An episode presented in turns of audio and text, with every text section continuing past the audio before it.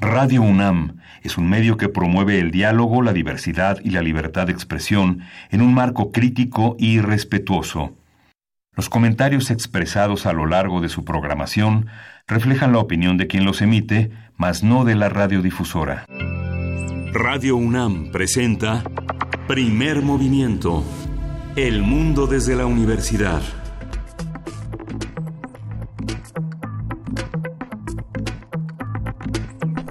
Hola, buenos días. Hoy es lunes 2 de septiembre y son las 7.05 de la mañana aquí en la Ciudad de México. Estamos en la cabina de Radio UNAM en primer movimiento. Berenice Camacho, buenos días. Llegamos al lunes, al primer lunes de septiembre. Bienvenidos, ¿cómo están? Bienvenidas. Eh, buenos días, Miguel Ángel Quemain. Pues estamos aquí después de un fin de semana de libros, de ferias, de Filuni. Eh, nos dio mucho gusto al equipo de Radio UNAM estar por allá en esta transmisión especial, en esta Feria Internacional del Libro Universitario. Y pues bueno, eh, tenemos un día lleno, lleno de información, lleno de temas y de reflexiones. A mí me gustaría empezar pues eh, informando cómo queda México en estos Juegos para Panamericanos de Lima 2019. Eh, ocupa el tercer sitio del medallero. Es un récord histórico y ya lo anotaba ayer el presidente Andrés Manuel López Obrador en su informe de gobierno, en su tercer informe de gobierno, 55 medallas de oro, 58 de plata, 45 de bronce, un total de 158 en el medallero de estos para Panamericanos. El primer lugar se lo lleva Brasil con 308 medallas y en segundo Estados Unidos con un total de 185. Así es que felicidades a la delegación de los atletas mexicanos paralímpicos y pues bueno, iniciamos así Sí, justamente los eh, conservadores están moralmente derrotados. El viernes arrancamos con, eh, ya no tuvimos eh, tiempo de comentar el tema de las farmacéuticas tras la campaña sobre la escasez de medicamentos y bueno, este vimos este el casi llanto del historiador Enrique Krause con Ciro Gómez Leiva sobre este la muerte de esta niña con cáncer que este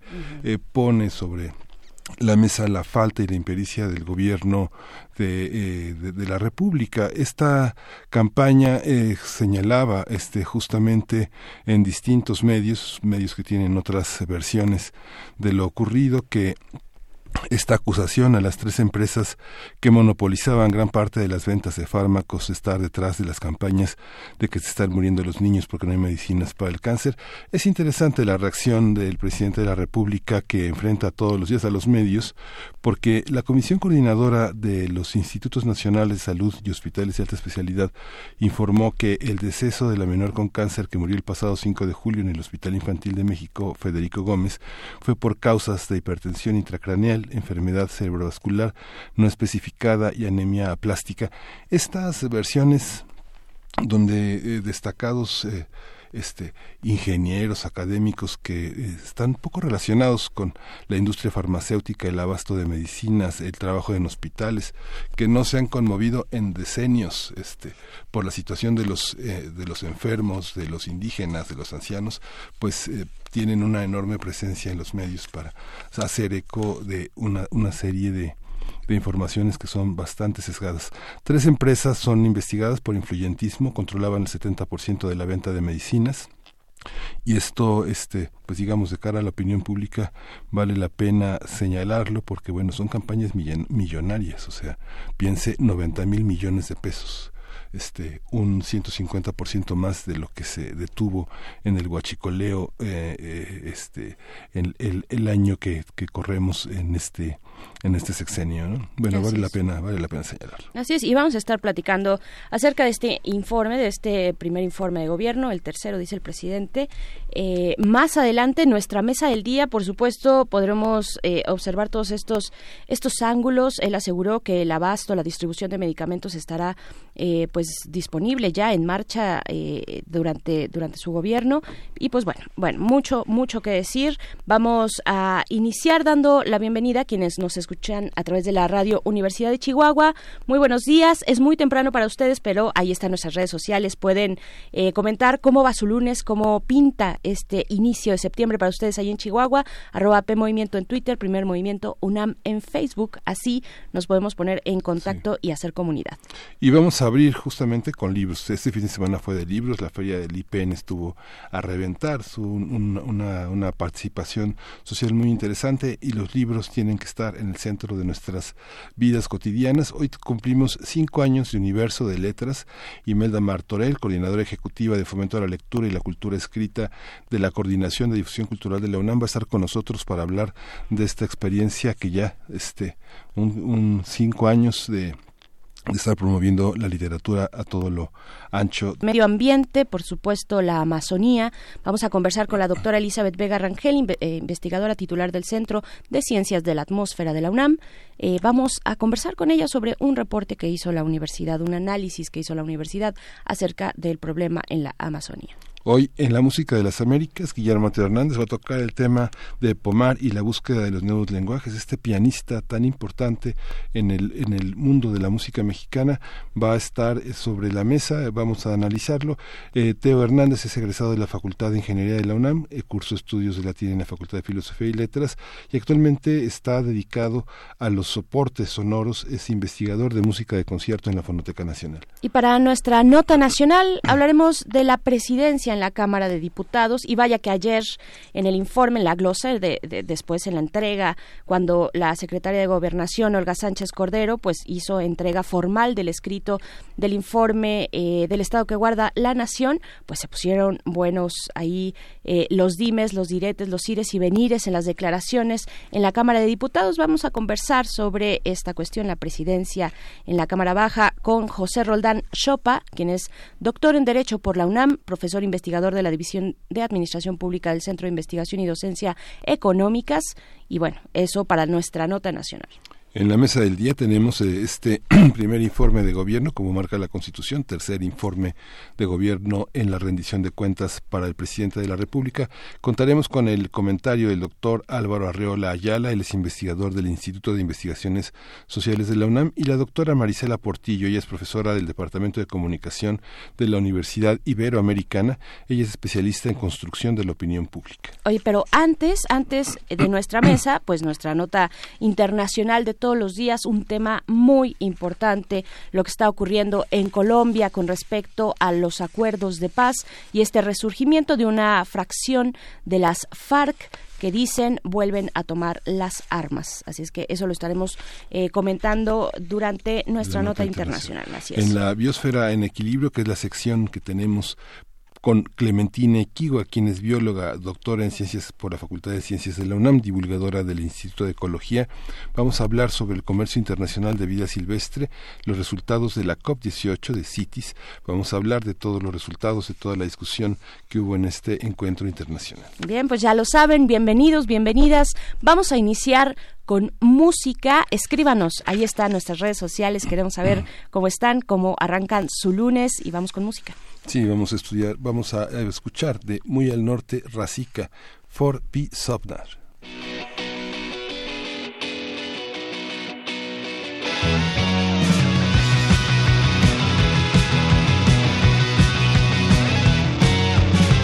Du kan si at jeg ikke er sånn som før. Og du sier det fint som bare gode venner gjør.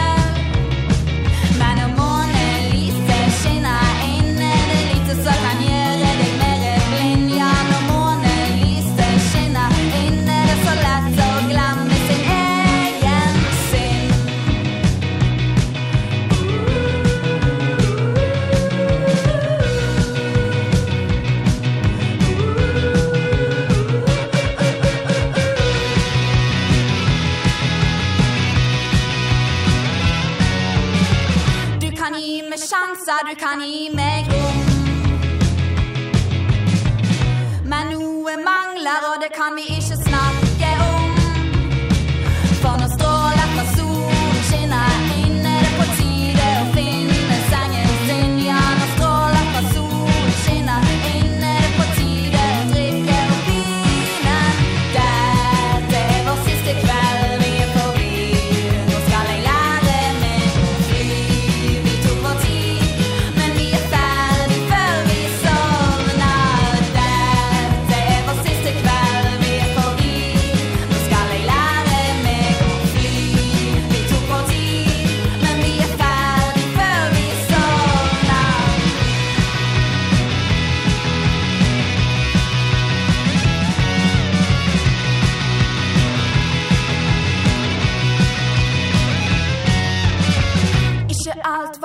for men vi var i hvert fall ung. Så blir man eldre, og sorgen kan bli kjempetung.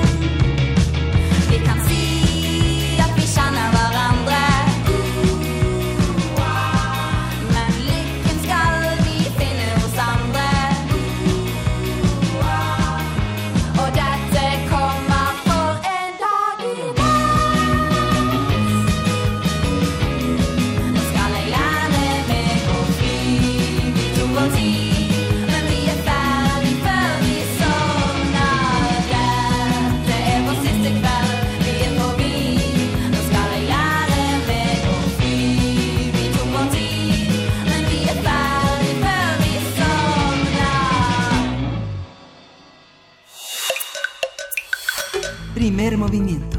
Hacemos comunidad. Y ya se encuentra en la línea Imelda Martorell, quien es coordinadora ejecutiva de Fomento a la Lectura y Cultura Escrita de la Coordinación de Difusión Cultural de la UNAM. Muy buenos días, Imelda, ¿cómo estás? Cinco años de Universo de Letras. Sí, Berenice, buenos días. buenos Hola, días Imelda. ¿cómo estás? Hola, Miguel Ángel, qué gusto saludarlos. Pues cuéntanos, por favor, eh, estos cinco años de este esfuerzo importante eh, para las letras, para los universitarios, para todos los mexicanos. Arrancan un tour de Universo de Letras en distintos planteles, planteles de preparatorias, SHs, las facultades de estudios superiores. Cuéntanos en qué consiste. Sí, pues muchas gracias por, por invitarnos. Justamente el día de hoy, hace cinco años, se dio a conocer este eh, programa, ahora Sistema Universitario de Lectura Universo de Letras, eh, eh, a través del cual eh, hemos trabajado con todos los eh, estudiantes de, de la universidad que han pasado por ahí en estos años y queremos celebrarlo eh, haciendo un tour en todas las escuelas y trabajando, llevando durante todo un día, un día completo en cada una de las escuelas. Eh, lo que queremos es que haya una presencia de todas aquellas actividades que hemos ido desarrollando con ellos durante estos años. Entonces, bueno, eh, el día de hoy vamos a, iniciar este tour en el CCH Oriente y pues va a estar, eh, vamos a llevar eh, muchas actividades eh, eh, alrededor del libro, de la lectura, de la escritura. Eh, una de las cosas que vamos a llevar que, me, que va a ir a todas las escuelas de bachillerato, pero que también estaremos en las FES y posteriormente iremos a las facultades de, del centro universitario y estaremos llevando una obra de teatro que se llama Un beso en la frente, que es una obra de teatro que es un resultado de un libro que justamente ayer que terminó la Filuni, eh, este libro es de la Universidad de Salamanca, que fue la primera universidad invitada hace tres años, y es un beso, es un, es un texto sobre eh, abuso de género, es, es fuerte, pero creemos que es importante llevar estos temas a, a las escuelas, ¿no? Para que para concientizar a las chicas, a los chicos de lo que está pasando y, y de, de- del cuidado que ellos deben de tener en su vida. Entonces es una obra que hicimos con la con la dirección de teatro, se estrena el día de hoy y tenemos también una exposición sobre esta misma obra, sobre este texto, eh, donde estaremos haciendo ejercicios de escritura y de lectura. Eh, vamos a, eh, a llevar, eh, eh, va a estar yendo a algunos espacios el carro de comedia de la dirección de teatro, vamos a tener slam de poesía del colectivo de poesía y trayecto, eh, vamos a hacer tejedores de historias de universo de letras, van a estar visitando todos los planteles. Eh, tejedores de historias es ahora el programa que antes todos conocían como regaladores de palabras, ahora eh, inicia esta semana ya con una nueva etapa que se llama tejedores de historias y es donde los narradores orales nos comparten todas sus historias, sus cuentos, sus relatos. Entonces estarán visitando también esta, eh, estarán acompañándonos en este tour. Eh, tendremos jóvenes que participaron el, en el, el año pasado en el M68 donde hicimos un concurso donde ellos escribieron textos y ahora ya están en un pequeño libro que, que editamos y ellos mismos van a ir a compartir sus textos y van a ir a, a compartir con sus con sus pares porque son jóvenes también universitarios eh, todo este proceso que tuvieron y todo lo que les dejó este concurso. Eh, tendremos subastas literarias eh, estaremos teniendo actividades de lectura de la suerte, eh, un taller nómada, eh, que es de, el taller de gráfica de la Facultad de Artes y Diseño, eh, un taller de cómic de, con editorial Chipotle, un taller que se, le llamamos Me Recuerdo con Rafael César, eh, tendremos ventas de libros de la Dirección de Literatura que nos estará acompañando, eh, la estación de audio Voz Viva también de la Dirección de Literatura. Eh, esta, en esta ocasión también nos está acompañando el Fondo de Cultura Económica. Ujú. Eh, va a estar llevando autores y presentando libros y nos acompañará el librobús de Educal. Eh, tendremos eh, actividades trazando historias eh, de Jorge Damián, eh, narraciones orales de los mismos chicos que se han formado con este sistema de universo de letras, donde les hemos formado también como narradores orales. Y también participarán los chicos que también hemos formado como promotores de lectura. Actualmente Universo de Letras tiene eh, más de, de 16 círculos de lectura en los diferentes planteles que quienes trabajan estos círculos y comparten con sus compañeros y prestan libros y los comentan son los mismos jóvenes que han tomado estos cursos. En fin, eh, tenemos todas estas actividades, van a ir variando por plantel, no llevaremos todo a los mismos planteles, eh, pero pero todas estas acciones, actividades estaremos llevándolas desde el día de hoy y hasta finales del mes de octubre. Muy bien. Oye, Imelda, ¿y cuál es la cual cuál sientes que ha sido como el público más complejo, más difícil que han conquistado en estos cinco años? Pues mira, yo creo que eh, hemos eh, eh, conquistado poco a poco a los jóvenes, pero también a los a los maestros.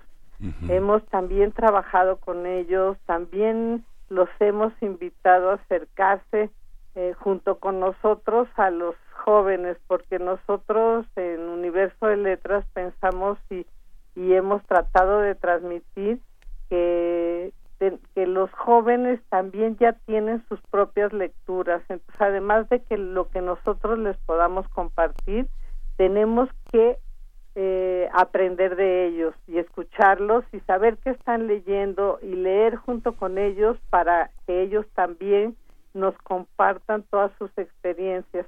Justo en este sentido te comento una de las de lo que estamos haciendo, algo de lo que estamos haciendo para festejar estos cinco años de Universo de Letras eh, es una encuesta sobre hábitos lectores en la comunidad universitaria que esperemos que a finales de este mes ya tengamos lista y la podamos compartir con toda la comunidad universitaria y con todos los que estén interesados en saber qué es lo que los jóvenes están leyendo, cómo lo leen, a través de qué plataformas, ¿no? Muy bien. Entonces, bueno, creo que estar cerca de los alumnos y de los maestros, pero también de los especialistas que, que han trabajado junto con nosotros ha sido muy importante. Perfecto, pues Imelda Martorell, muchas gracias. Les invitamos a todos los que nos escuchan a sumarse, a bueno, a revisar las actividades en universodeletras.unam.mx y esperar este tour universitario de letras. Inician el día de hoy en el CCH Oriente. Pues muchísimas gracias y larga vida. Sí, larga vida, larga vida, Imelda. Muchas gracias y gracias por, por eh, invitarnos a compartir esta experiencia de, de cinco años. Es Muchísimas todo, todo gracias. Gusto. Gracias, Imelda. Gracias. Vamos con música. Esto es de Belan Sebastián. La canción es Wrapped Up in Books.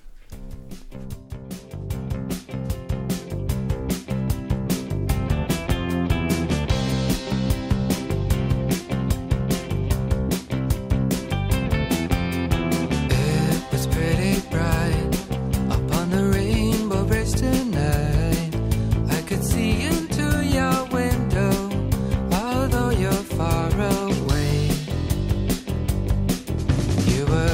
dancing in a car beside a boy you just don't know if he is a fool, what you have in mind. If he is a fool, what you have in mind. Changes on the cards, but this time it will.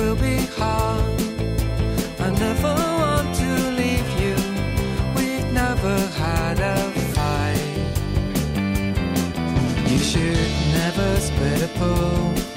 You should never spit at all. I wish I had two paths I could follow. I write the ending without any sorrow.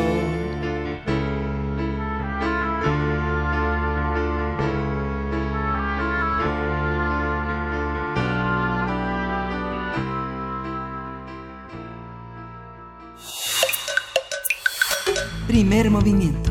Hacemos comunidad. Lunes de Medio Ambiente. Los recientes incendios en zonas como la Amazonia, el Ártico y el sureste de la República Mexicana, por citar algunos, han suscitado una comprensible alarma en la población mundial. En específico, las comunidades científicas del mundo han alzado su voz para alertar a la sociedad y a los gobiernos sobre las posibles consecuencias no solo de la propagación de las sustancias liberadas durante la combustión, sino de la desaparición misma de hectáreas y hectáreas de bosques y selvas. En este sentido, el pasado viernes se llevó a cabo en el Instituto de Geografía de la UNAM una rueda de medios llamada Efectos y consecuencias en México y el mundo de la situación actual del Amazonas, en la cual participaron la doctora Irma, Irma Trejo, investigadora del Instituto de Geografía, así como los doctores Elizabeth Vega y Oscar Peralta, investigadores del Centro de Ciencias de la Atmósfera de esta Casa de Estudios. Para compartir lo que se dijo, desde dónde se abordó y las principales problemáticas que enfrentamos como país y como sociedad global, se encuentra en la línea la doctora Elizabeth Vega Rangel.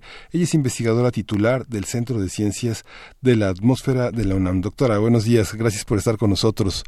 Buenos días, gracias a ustedes. Sí, ¿cuál es el panorama que tenemos eh, en este en este tema? ¿Cómo es cómo estuvo esta esta rueda de prensa, esta rueda de medios? Este, ¿cuáles son los efectos y las consecuencias para México de la situación actual del Amazonas? Sí, mira, pues sobre todo es eh, real- realzar justamente que es la, la preocupación por estos incendios que se dan en la naturaleza, aunque evidentemente hay algunos ecosistemas que son más propensos a este tipo de problemas. Eh, otra cosa que también es importante recalcar es que la mayoría de los incendios no se producen de manera natural, sino que estos han sido provocados por los humanos, ya sea por accidentes eh, o de manera deliberada por las malas prácticas que hay. Eh, por otra parte, también eh, sabemos que de manera histórica ya es una cuestión, digamos, de cultura, que el quemar es una forma rápida para deshacernos de los desechos, tanto de pasto, de ramas, etcétera, ¿no? Y entonces, eh, pues la mayoría de estas situaciones se dan por cuestiones de, de utilizar las tierras en la agricultura y pues muchas veces estos incendios se salen del, de control. Eh, y esto pues obviamente ha dado más eh, la apertura a terrenos para proyectos de ganadería y de, de, agri- de cuestiones agrícolas. Si nosotros bien sabemos que en esta temporada de secas eh, existen las, con- las condiciones favorables para propagar justamente eh, los incendios debido a las altas temperaturas y que hay una menor humedad, esto va a depender obviamente de la ubicación que estemos, ¿no? Por ejemplo, nosotros tenemos la época de sequías en mayo y abril y en Latinoamérica pues es más fuerte en los meses de julio, agosto y septiembre. Entonces, eh, si se observan los incendios en donde se consideraba po- poco probable que hubieran, por ejemplo, en el caso de la Amazonia, donde hay una barrera natural, digamos, por los árboles y por la cantidad de humedad que hay, pues ahora se han dado estos eh, incendios un poco también por los cambios que ha habido debido al cambio climático, ¿no? Por supuesto. Entonces también por otra parte, si hay zonas que ya se han quemado, pues quedan mucho más vulnerables a nuevamente ser devastadas porque de alguna manera se quedan las ramas y las hojas secas y esto pues es como tener un combustible ahí vivo, ¿no? De que si se incendia una chispita, pues bueno, se va a ir muchísimo más este rápida, ¿no?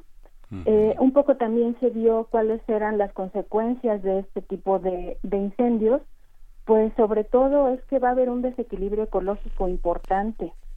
Eh, tenemos pérdida de biodiversidad sobre todo, eh, va a haber un equilibrio también en la altera un desequilibrio, perdón, en la alteración del ciclo hidrológico. Sabemos que la selva es una eh, la función de la selva va a ser la de abastecer a la atmósfera con nubes para que se produzca la lluvia.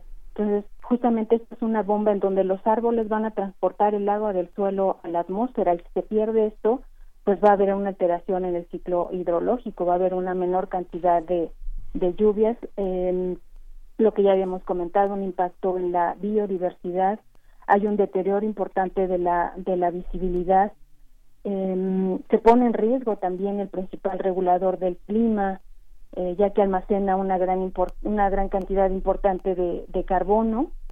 Eh, es una reserva vital de carbono, ya que esto va a hacer que se hagan los procesos más lentos hacia el cambio climático.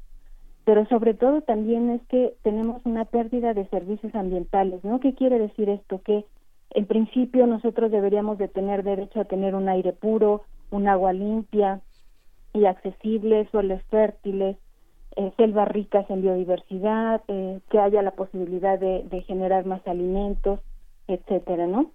Y por otra parte, la, la cuestión ambiental es que, pues bueno, se están emitiendo grandes cantidades a la, a la atmósfera de dióxido de carbono y de partículas, y pues como ya sabemos, las partículas nos van a generar muchos problemas respiratorios, cuestiones de, de infecciones respiratorias, eh, sinusitis, etcétera, ¿no? Y por otra parte, pues también las partículas ya eh, pueden contener también eh, eh, compuestos eh, aromáticos policíclicos que, muchos de ellos se han considerado que son dañinos y algunos de ellos son tóxicos. Entonces, pues la verdad es que sí, los daños son mm, bastante importantes. Por supuesto. Y es que, doctora Elizabeth Vega, pues nunca como antes habíamos observado el carácter global de estos de estos fenómenos, ¿no? Eh, esto, est- esta situación reciente en la Amazonía nos plantea eh, nue- un, un panorama con, con desafíos, supongo, y también la pregunta es nuevos lineamientos para el uso de la tierra con los que tenemos es suficiente. Aquí interviene el, el territorio del, del Amazonas es, es, es- es enorme, pues son varios países los que intervienen, varias soberanías. Eh, tenemos que revisar los planteamientos eh, y los lineamientos, pues, de, de cómo se regula la tierra, el uso de la tierra para, eh, pues, su uso agrícola, tal vez. Sí, definitivamente sí tenemos que eh, reconsiderar el regular esto, pero sobre todo ese justamente esto de la protección hacia los hacia los bosques, ¿no? Eh, se ha visto que hay una falta de consecuencias ambientales en el sentido de que no pensamos en la preservación o el paradigma que tenemos de la agricultura y de la que la industria debe de reemplazar este, se deben de, de, de reemplazar por políticas que promuevan buenas prácticas para la preservación de la diversidad y del desarrollo este, sostenible, ¿no? Creo que también se debe de, de trabajar más hacia campañas de educación ambiental que involucren también a los pueblos indígenas y no solamente estamos hablando de Brasil, sino sabemos ahorita que en la actualidad hay incendios en todos lados, ¿no? Entonces creo que como humanidad justamente son estas cosas que nos ocurren para que pues repensemos justamente todo lo que lo que estamos haciendo, ¿no? Creo que otra parte importante es justamente estrechar la vigilancia en las actividades que se están dando y más si ya sabemos que son focos importantes pues para alertarnos, ¿no? eh, trabajar también en la capacidad de respuesta. Eh, por ejemplo, en México, bueno, tenemos tal vez una alerta del dónde están esos puntos calientes, pero de eso a que esté conectado con la respuesta eh, rápida que se requiera de protección civil o de otras este, eh, instituciones que puedan ayudar a, minimizar los efectos de estas situaciones, ¿no? Sí, se habló, se habló en esa reunión de cuál es la situación de México, cuál es la situación de México para usted en ese sentido, qué es lo que falta, apoyo presupuestal, eh, mayor prevención en el caso de organismos participantes en, los, en las entidades con mayor riesgo, cuál, cuál sería la situación de esta viga en el ojo propio. Pues yo creo que justamente, ¿no? Tener más, este, capa o, o sea, implementar una capacidad de respuesta mucho mayor. Eh, la falta de conciencia ambiental, como ya habíamos comentado. Eh, yo creo que no está de más justamente hacer estas campañas de, de, de conciencia ambiental, o sea, de enseñar a la gente qué hacer. Incluso en muchos pueblos indígenas, en Oaxaca, por ejemplo, hay una red de que ayuda justamente cuando empiezan a ver que hay incendios, pues ellos se comunican de manera inmediata para que se pueda resolver esto y sobre todo también la tala clandestina. Esto debe ser también algo importante que debemos abrir los ojos aquí en México porque eh, justamente por la tala clandestina se está yendo a una problemática mayor de cambio climático, estamos acelerando el, el incremento de la temperatura y esto también pudiera incrementar mucho más los incendios porque pues eh, la, la, la temperatura natural incendia también de manera eh, rápida en algunos en algunos sitios que es el caso de México no no estoy diciendo que ahora en el, en el Amazonas haya sido el- el- la situación Claro, estos efectos nocivos de los que nos habla doctora Elizabeth Vega, pues se harán presentes en, en, en cualquier momento, ¿no? Eh, están están ahí latentes ante esta eh, este puntual estos puntuales hechos en la Amazonía.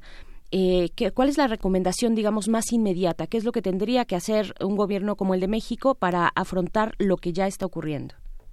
Pues sobre todo buscar la prevención, el tener un, un muestreo eh, y un combate de la deforestación y la promoción de la conciencia y el uso sostenible, este, como lo habíamos comentado, ¿no?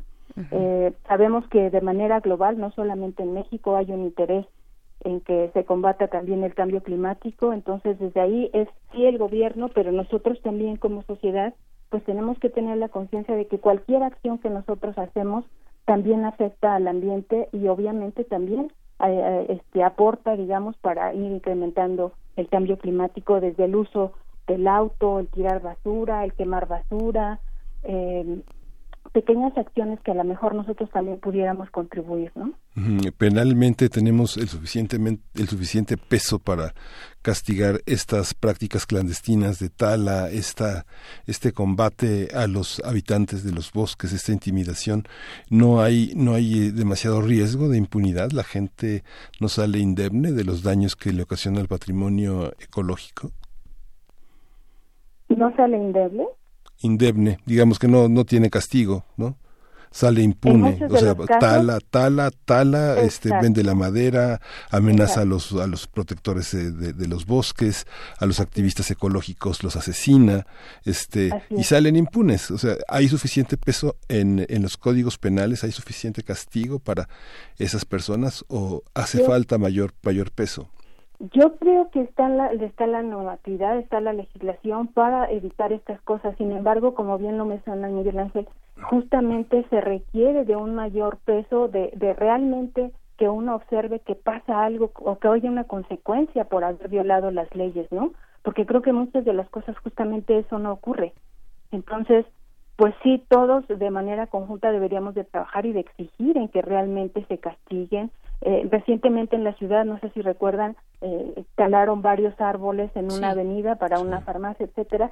Parece ser que a eso sí le dieron seguimiento y pues se está castigando y una eh, multa bastante importante, ¿no? Pero yo creo que na- no nada más sería la cuestión de la multa, sino que realmente ellos también tengan una consecuencia, o sea, a lo mejor incluso hasta no dejarles eh, que continúen con su con su giro de, ventas por haber hecho eso, o sea, que realmente se vea que hay una mano dura para para evitar estas cosas, ¿no? Porque ya no nos podemos dar el lujo de dejar que pasen sin que haya eh, alguna consecuencia, ¿no? Sí. Doctora Elizabeth, hay una, bueno, sabemos, eh, vivimos una reconfiguración administrativa y política en México y esto supone, pues, evidentemente cambios, cambios y voluntades nuevas. ¿Existe o alcanzan ustedes a ver en el Centro de Ciencias de la Atmósfera eh, o en su propio trabajo, doctora, eh, la voluntad política por parte de este gobierno para hacer frente a una emergencia global como el cambio climático, como estos grandes incendios que en la Ciudad de México y en, y en la región, eh, digamos el estado de Morelos y demás, nos sorprendieron por ahí de, de marzo. Hay, hay una voluntad y hay suficientes, eh, no solo voluntad, sino también organización por parte del gobierno para hacer frente. Pues se está trabajando de manera muy cercana con el Centro de Ciencias de la Atmósfera, se tiene una relación importante eh, con diferentes eh, grupos de investigación, se les ha, se nos ha apoyado incluso para tener proyectos, no específicamente en estos temas que son muy muy recientes, ¿no? Claro. Pero de alguna manera sí se ha trabajado la, la cuestión de problemas ambientales, problemas que puedan ayudar a resolver la, las, las cuestiones más más este em, importantes, digamos, en la ciudad, cómo se deben de resolver eh, el- esto del no circula, el cómo, cómo hacer mejoras.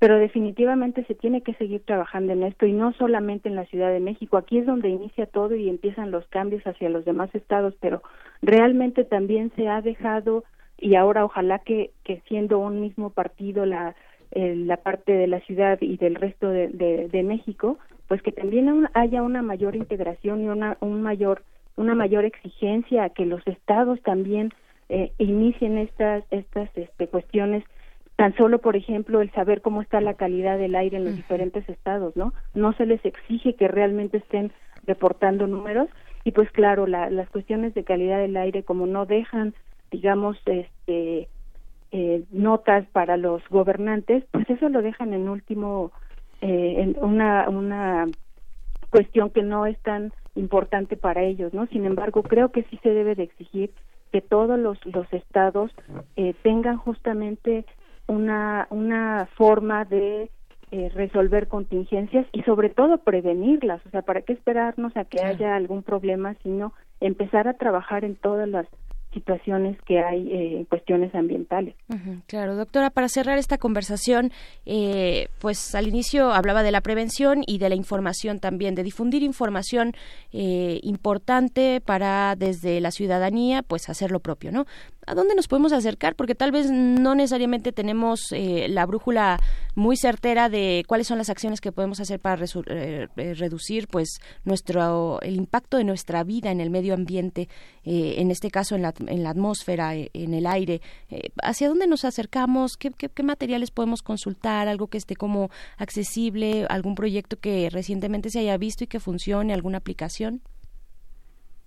Eh, específicamente para incendios actualmente no hay, pero eh, por ejemplo la Secretaría de Medio Ambiente y el Instituto Nacional de Ecología y Cambio Climático tienen varios documentos en donde se, eh, se establecen cuáles son las situaciones, por ejemplo en una contingencia, ¿no? Cómo debemos actuar, qué debemos hacer, cuáles son las actividades que se deben de, eh, de disminuir, eh, cuánto tiempo podemos estar expuestos, en, por ejemplo en el caso de contaminación alta.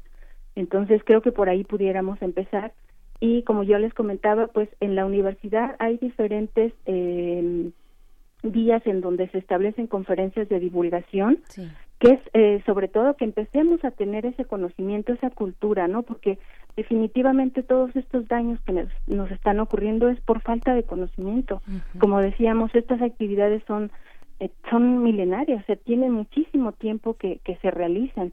Sin embargo, pues ahora las, las condiciones de nuestro entorno ha cambiado y pues ha generado muchos mayor problemas. Entonces, si nosotros no nos vamos dando cuenta de eso o no tenemos ese conocimiento, pues definitivamente estamos haciendo que se exacerbe más la problemática. Mm, ¿La gente que vive en las comunidades necesita esa información o hay que trabajar con ella para hacer un trabajo conjunto y compartir información, compartir observaciones? Definitivamente yo voy más hacia hacer un trabajo conjunto porque se han tenido proye- proyectos este, específicos en comunidades, pero como no se les da el seguimiento, la gente regresa obviamente a lo que conoce, ¿no? O sea, por ejemplo, se han puesto estufas ecológicas y de repente la gente regresa a como las tenía inicialmente porque consideran que esa es una mejor eh, forma de hacer las cosas. Entonces, sí tenemos que dar seguimiento, así como ahorita existieron eh, diferentes grupos que eh, quisieron salir a reforestar, está perfecto, está muy bien, pero sobre todo una vez que se hace la, la actividad, tenemos que darle un seguimiento. En el caso de la reforestación, por ejemplo, solamente sobrevive un arbolito de cada diez. Entonces, si nosotros no lo cuidamos, si no lo regamos, etcétera, el árbol no va a crecer solo. Tenemos que darle seguimiento. Entonces, yo creo que de manera conjunta, instituciones educativas con las comunidades que tienen menos acceso a la información, sí deberíamos de trabajar en ello. Por supuesto. Bueno, doctora Elizabeth Vega, se nos acaba el tiempo y claro que hay mucho que seguir conversando. El papel de las corporaciones, por ejemplo, ¿no? Eh, es, es importante también en estas zonas como de la que hablamos, la Amazonía, que está en este riesgo y nosotros con ella. Así es que, bueno, muchas gracias, doctora Elizabeth Vega, por conversar con nosotros. No, al contrario, que estén muy bien. Buen día a todos. Gracias. Nos vamos a ir con música. Esto es Jungle de no, esto es de Jungle. La canción es Crumble y regresamos a Primer Movimiento.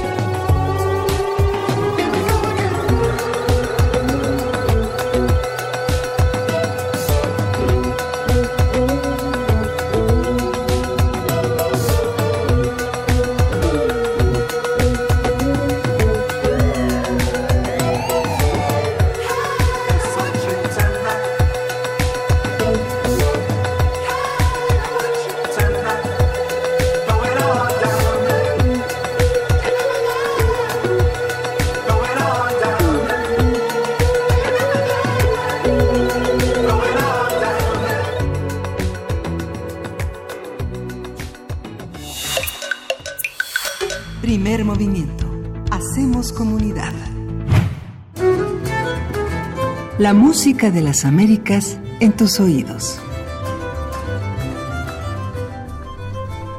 Pues ya está en la línea, como cada lunes, Teo Hernández para hablar de la música de las Américas. Y pues en esto que, bueno, Teo, Teo er- es actualmente ingeniero dedicado a soportes sonoros e investigador de música de concierto de la Fonoteca Nacional. ¿Cómo estás, Teo? Bienvenido, buenos días. Muy buenos días, ¿qué tal? Buenos, bonito inicio de semana. Gracias, Teo. Buenos días. Iniciamos lunes, iniciamos septiembre y nos traes el tema de la búsqueda de los nuevos lenguajes, Pomar y la búsqueda de los nuevos lenguajes. Efectivamente, mira, eh, miren, Berenice y Miguel Ángel, como siempre todos los lunes, muchas gracias, gracias por este espacio que brindan para la Fonoteca Nacional para que podamos dar a ampliar un poquito, eh, digamos, dar a conocer más que nada eh, lo que lo que tenemos en la Fonoteca Nacional, ¿no? Pues eh, estamos, vamos a hablar de un compositor injustamente olvidado que que se da justamente en el cambio de siglo. ¿Qué sucede en este cambio de siglo? Hemos venido tratando este este asunto que es sumamente interesante, que hay un, un cambio de los lenguajes artísticos en general en el en la en el inicio del siglo XX. Es un es una cosa, es un fenómeno que es un fenómeno mundial. Eh, podemos ver en Europa qué está pasando. En, Europa está Schoenberg, está está Stravinsky, sobre todo Schoenberg en 1912 con el Pierrot Lunar, luego Stravinsky con los eh, con los ballets rusos que estrenan la consagración de la primavera en 1913. O sea, hay una efervescencia por cosas nuevas en Europa. Debussy tiene una enorme influencia sobre todo los compositores franceses básicamente y los cambios de y empieza a, haber un cambios de lenguaje muy importantes en Europa. México no es la excepción, pero además en México sucede una cosa muy interesante. Este final de del siglo XIX que está cargado de romanticismo era era lo que se escuchaba como ya hemos tratado en algunos en algunos este programas anteriores y los compositores buscaban asimilarse a la lengua- a los lenguajes europeos pues como para de alguna forma fortalecer esto de que éramos una una una nación que acababa de nacer en el siglo XIX y que se tenía que fortalecer cu- culturalmente. Bueno, es aquí cuando nace Pomar en 1880 y eh, tiene los unos maestros que son sumamente conservadores como Carlos J. Meneses o como Gustavo como Gustavo E. Y lo que sucede en estos momentos es que viene la Revolución Mexicana, o sea, 1880 nace y está creciendo en un ambiente sumamente europeo, en la familia, en la familia de Pomar le gusta le gusta la música sobre todo italiana, pero Pomar tiene ciertas preferencias y él prefiere la música más tirándosele hacia Beethoven, Chopin, Grieg, Schumann y después Wagner, que Wagner es uno de los grandes renovadores del lenguaje en Europa, ¿no?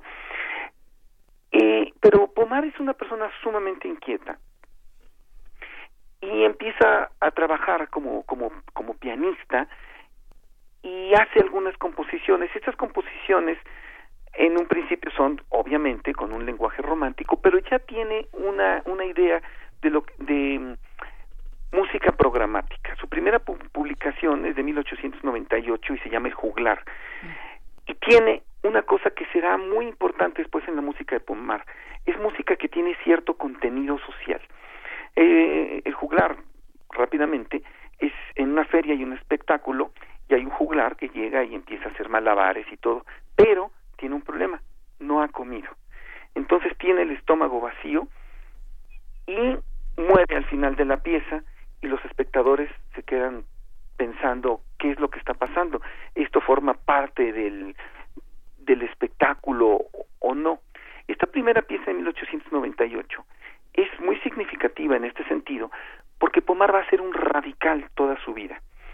Va a ser un radical en muchos sentidos porque él eh, experimenta con los lenguajes pero al mismo tiempo está sumamente involucrado en los movimientos sociales.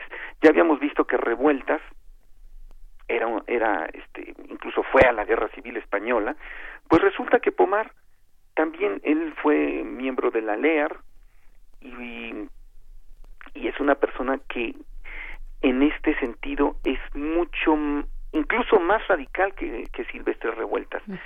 Él es amigo de Jacobo Kostakowski también. Y bueno, unos varios de los investigadores que han estado rescatando esto, bueno, uno es Olga Picún y otra es, es Mavi Muñoz. Lo que me gustaría que escucháramos a continuación es una obra que se llama Preludio y Fuga Rítmicos de 1932.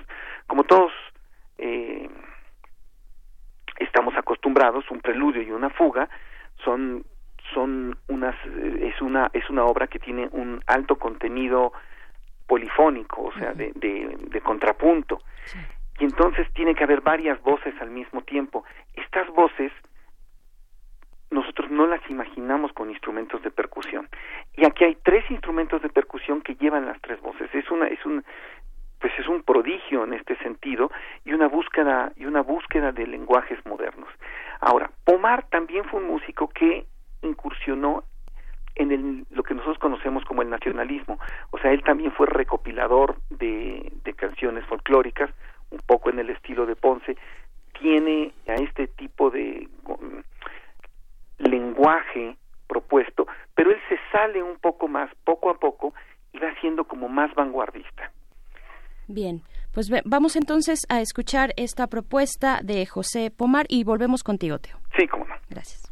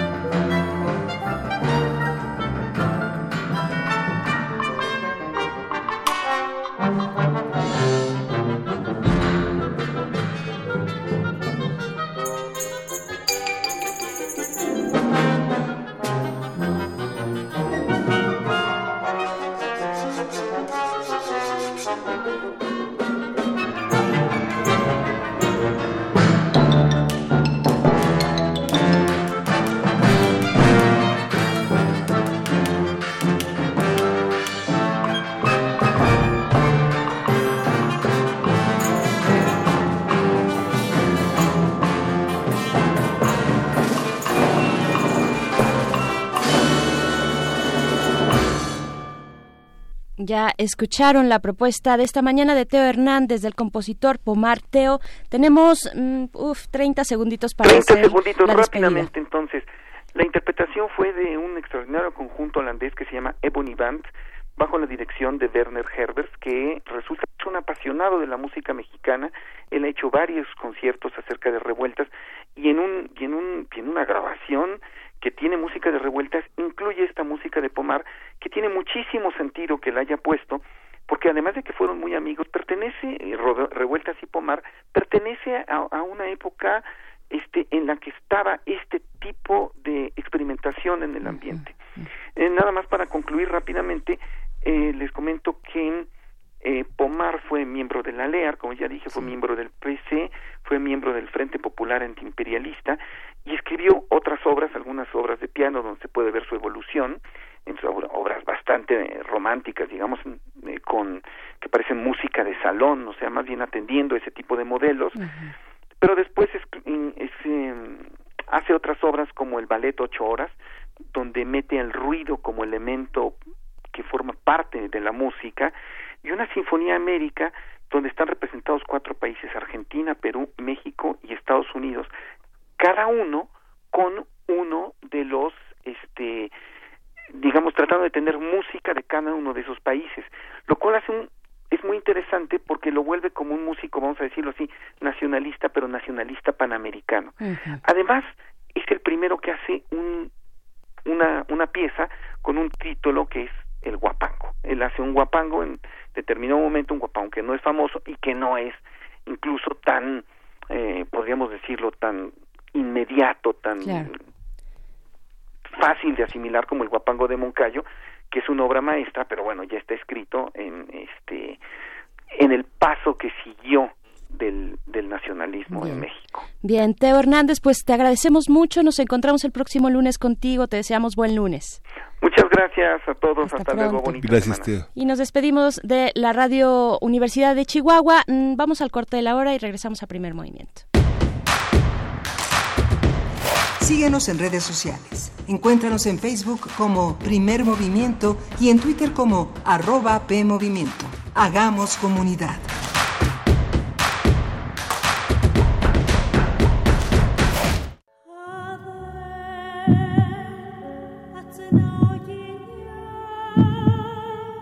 La sierra noreste de Oaxaca está llegando a todo el mundo. Sus hijos llevan consigo los sones, los jarabes y la voz de las montañas, la enseñanza de amar la tierra y agradecerle por tantos dones. Intersecciones trae para ti el rap de Mije Represent y la ópera de María Reina, soprano. Viernes 6 de septiembre a las 21 horas en la sala Julián Carrillo, donde la música converge. Entrada libre. Radio UNAM. Experiencia sonora.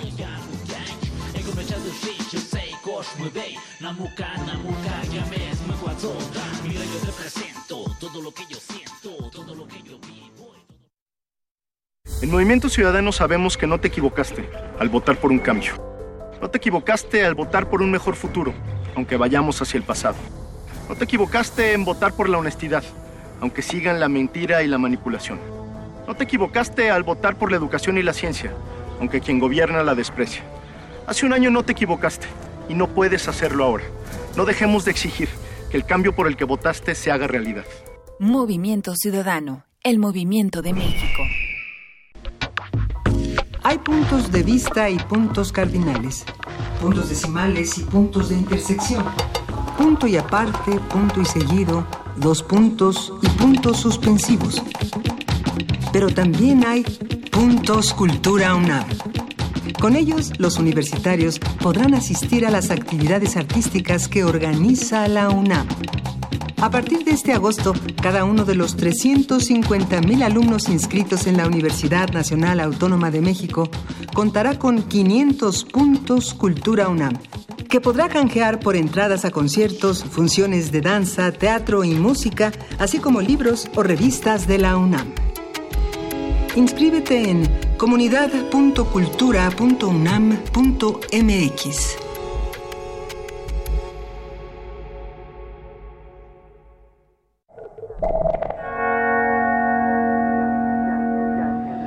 Jan Hendrix, Tierra Firme.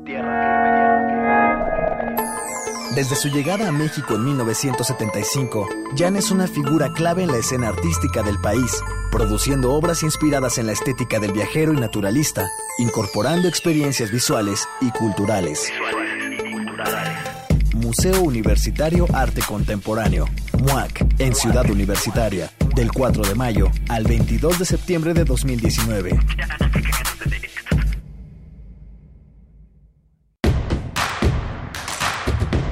Queremos escucharte. Llámanos al 55 36 43 39 y al 55 36 89 89.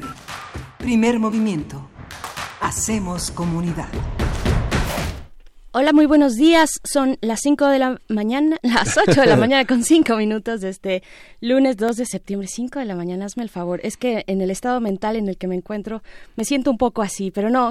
Son las 8 con 5 de este lunes 2 de septiembre. Bienvenidos a la segunda hora de primer movimiento. Hola, Miguel Ángel. Sí, bienvenidos a la segunda hora del primer movimiento, a todo- todos nuestros radioescuchas. Tenemos, tuvimos una primera hora muy interesante. Universo de Letras cumple cinco años. Universo de Letras es un programa muy dirigido a los jóvenes. Eh, Imelda Martorell, que es la titular de este programa, comentaba justamente que es un programa en el que eh, están dispuestos a aprender de los jóvenes. Hay nuevos lectores, nuevas búsquedas y justamente esta conexión tan difícil, tan compleja de una población ah, tan olvidada por eh, usualmente por la promoción de la lectura es, es un gran desafío. Hoy inician toda una eh, una ruta que empezará en el CCH Oriente, un CCH que tradicionalmente también está en una zona difícil, compleja, muy abandonada por las políticas culturales, por las políticas estatales, municipales y bueno, eh, buena suerte con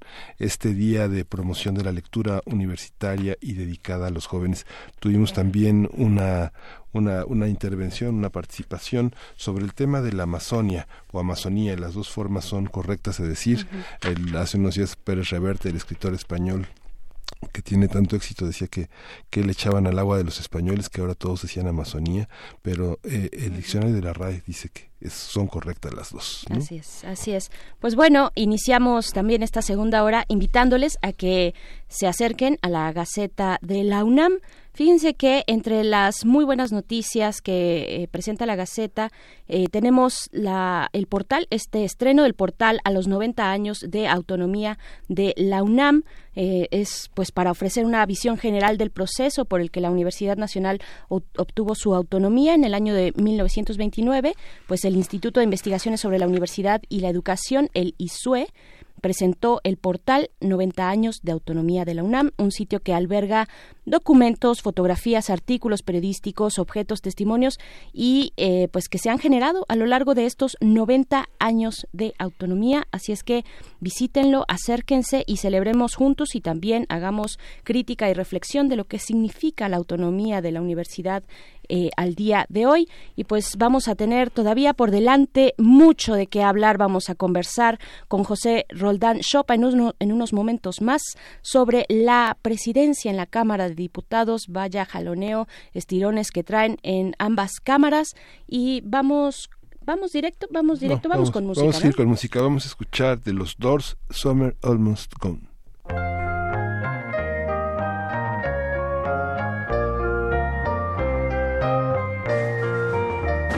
Summer's almost gone. Summer's almost gone. Almost gone. Yeah, it's almost gone. Where will we be when the summer's gone? Morning found us calmly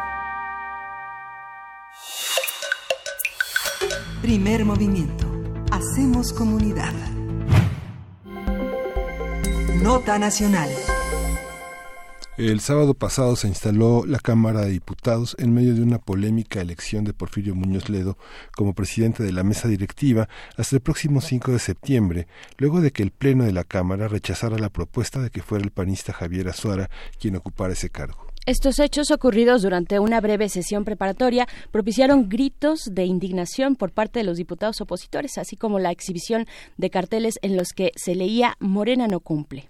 Cabe mencionar que estas desavenencias se presentan apenas unos días después que dentro del mismo partido, Morena, se diera un conflicto similar provocado por la elección de la senadora Mónica Fernández Balboa como nueva presidenta de la mesa directiva del Senado de la República en contra de la candidatura del senador Martí Batres. Así es, para hablar sobre el estado de nuestros órganos legislativos, lo que se espera de la distribución de fuerzas en este nuevo periodo y las condiciones en las que se encuentra Morena como actor mayoritario, se encuentra en la línea el doctor José Roldán Chopa, quien es académico del Centro de Investigación y Docencia Económicas. Bienvenido, doctor José Roldán. Muy buenos días. ¿Qué tal? ¿Cómo están ustedes? Muy buenos días a todos. Pues con estas con estas noticias y viendo expe- expectantes de lo que ocurre en el Congreso mexicano, cómo cómo observar, cómo leer lo que lo que está ocurriendo particularmente en diputados en torno a esta presidencia de la mesa directiva. Se habla de un acuerdo, hay acuerdo o no, está estipulado de esta manera, ¿qué decir?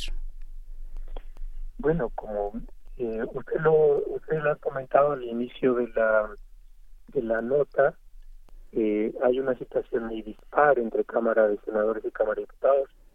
En el caso de Cámara de Senadores ya existe un- una nueva presidenta de la mesa directiva. No es así en el caso de Cámara de Diputados. En este momento, eh, el diputado Porfirio Muñoz Ledo continúa en el cargo, no porque se haya dado una reelección o una ratificación en el nombramiento del presidente de la mesa directiva, sino porque no se ha llegado a algún acuerdo. Ahora, esto es importante porque de acuerdo con la ley orgánica del Congreso, en el caso de diputados, el artículo 17 establece que en el segundo y tercer periodo, o segundo y tercer año de la Cámara de Diputados, quien ocupará el cargo de presidente de la mesa directiva será un diputado que corresponda a la segunda y tercera fuerza en orden decreciente. Entonces, en el primer periodo estuvo Muñoz Ledo como integrante de la primera fuerza. Eh, en esto le correspondería, según la ley, a un diputado del PAN. Ahora, por supuesto, esto nos habla de un desacuerdo o de una contrariedad que hay por parte de la fuerza mayoritaria, en este caso Morena, para aceptar la regla que se encuentra establecida en la ley. No es una cuestión de que Morena tenga la mayoría, que la tiene por supuesto, y no es una cuestión de eh, acatamiento de una norma legal que sigue vigente y por tanto ahí hay un digamos una falta al compromiso y al respeto a la ley por parte de la fuerza mayoritaria. Dichas las cosas claramente en ese escenario estamos, ¿no? Y por supuesto detrás existe toda una eh, disputa por el poder y por el control de la Cámara. Por supuesto, ¿dónde, ¿de dónde viene este desacuerdo? ¿Cuál es, digamos, lo que lo anima políticamente hablando? ¿Cuál es su lectura, doctor? Mire, hasta donde yo he podido ver en las noticias y sobre todo por las declaraciones eh, eh, expresas, por ejemplo, de la diputada Dolores Padierna, existe la intención de que Morena continúe eh, ejerciendo la presidencia de la mesa directiva bajo el argumento de que si tienen la mayoría y una mayoría amplia, por tanto tendrían la posición de continuar en la presidiendo la mesa directiva. enfrentan con una regla, eh, una regla acordada previamente. La historia aquí es muy interesante porque precisamente esa regla viene de una de un impulso de las minorías parlamentarias. Eh, en el caso de legislaciones pasadas, pues particularmente de la izquierda, en aquel momento acuerpada alrededor del PRD y del Partido Acción Nacional.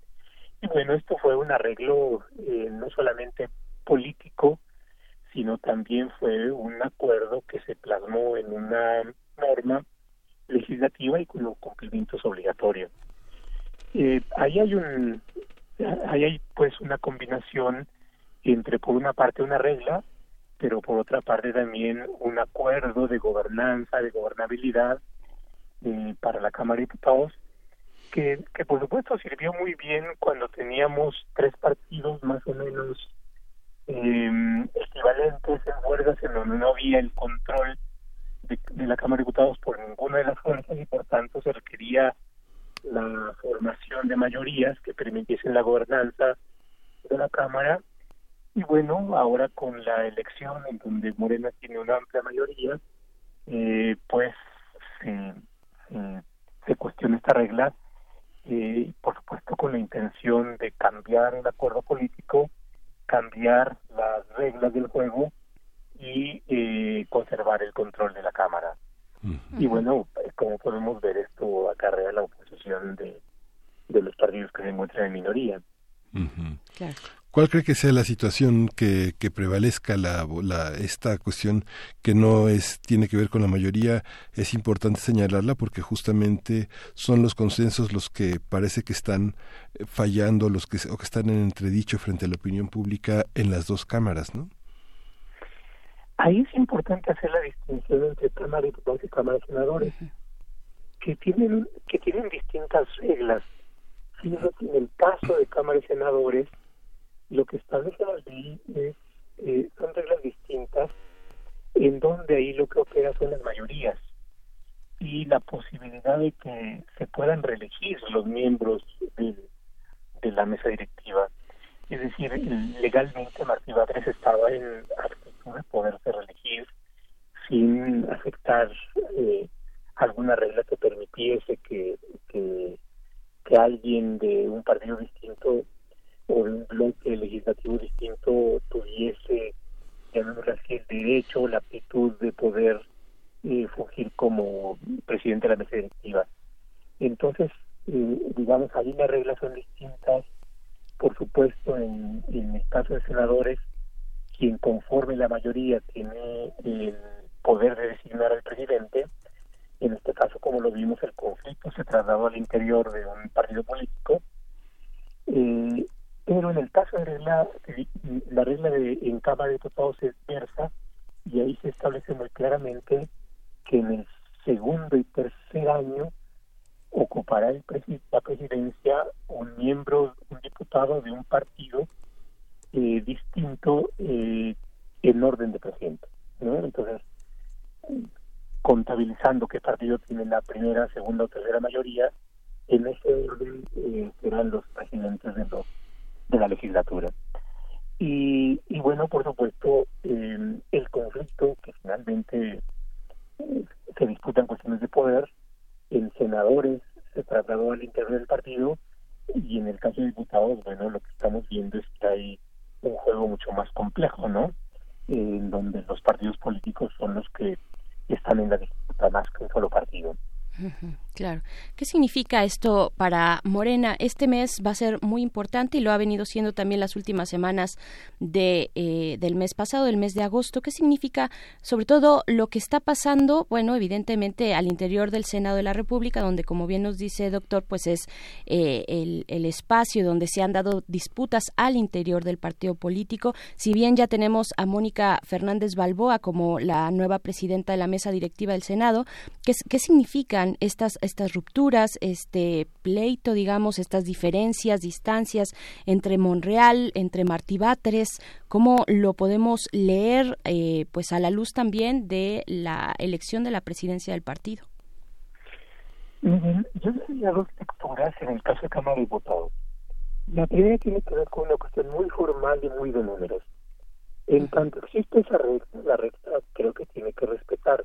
Sí. Es posible que modifiquen la regla establecida en, el- en la legislación del Congreso y bueno, ahí tendríamos que, ver eh, que en este periodo, en los próximos días, tendría que aprobarse una reforma a la ley orgánica del Congreso, inicialmente en diputados y posteriormente en senadores, considerando que hay por ahí una probable iniciativa de la eh, diputada Padierna. Una vez que se lleva a cabo esta modificación, entonces eh, probablemente que siga la misma regla que en senadores, en, en donde baste una mayoría que puede ser calificada o simple, se designe al nuevo presidente de la Cámara.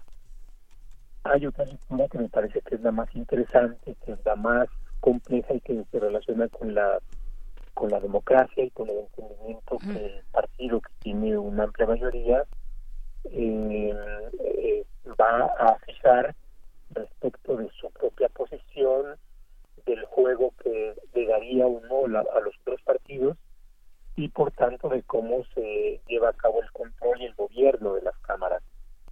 Ahora creo que ahí hay un- una intención que me parece muy clara de eh, cambiar esta regla de la alternancia que permite un juego pues mucho más plural eh, y el establecimiento de una hegemonía, ¿no? Bajo la idea de que, bueno, si yo tengo la mayoría, entonces yo tengo, diría el partido, la posibilidad de establecer por mi mayoría eh, a la presidencia se implica no solamente el poder eh, establecer la agenda, el poder establecer orden del día, el llevar a cabo la conducción de los debates, sino también tener el control del gobierno y de la administración de la Cámara, recursos, eh, aparato administrativo y demás.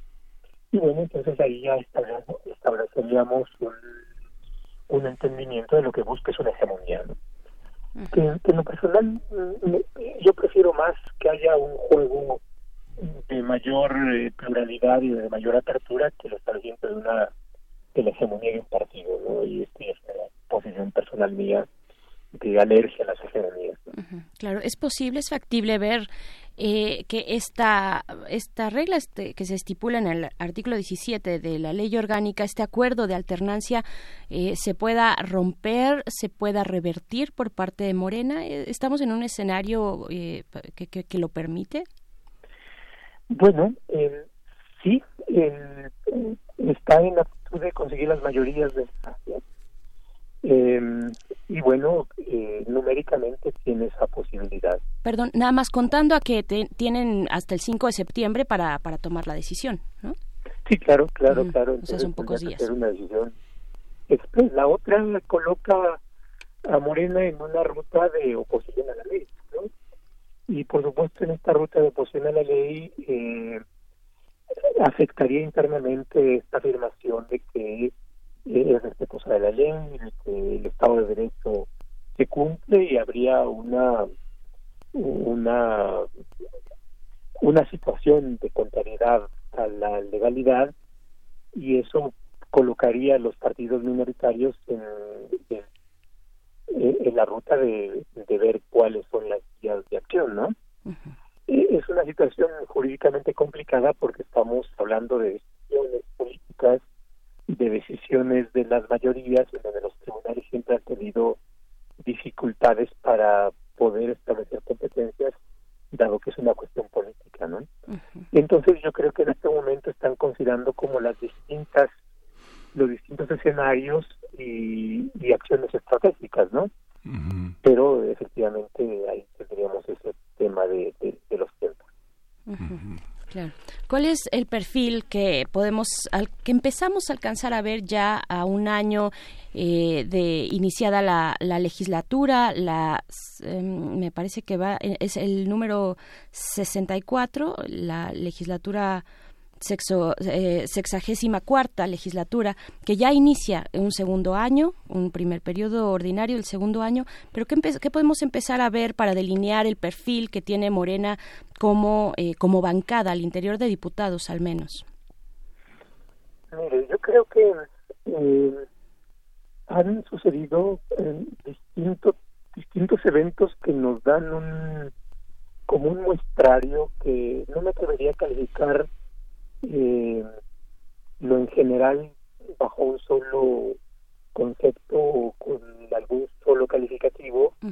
Eh, primero, eh, yo creo que es una legislatura que tiene una marcada cercanía con el presidente de la República eh, y eso, por supuesto, eh, nos conduce a una afirmación de que tenemos un déficit en el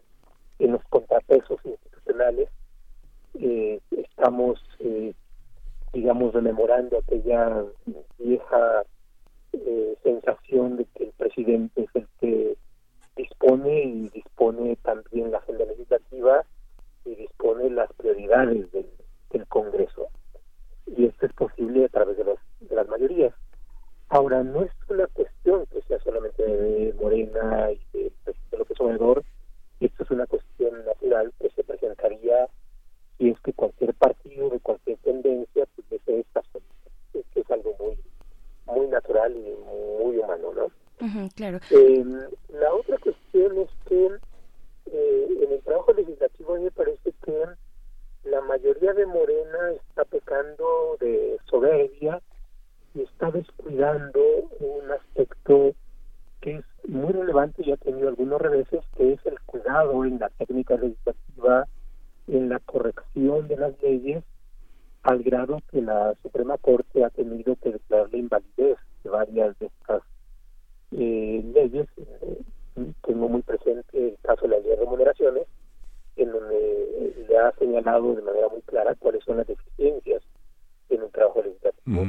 ¿Son descuidos? ¿Perdón? ¿Son descuidos? ¿Son descuidos de esa, esa arrogancia? ¿Produce descuidos?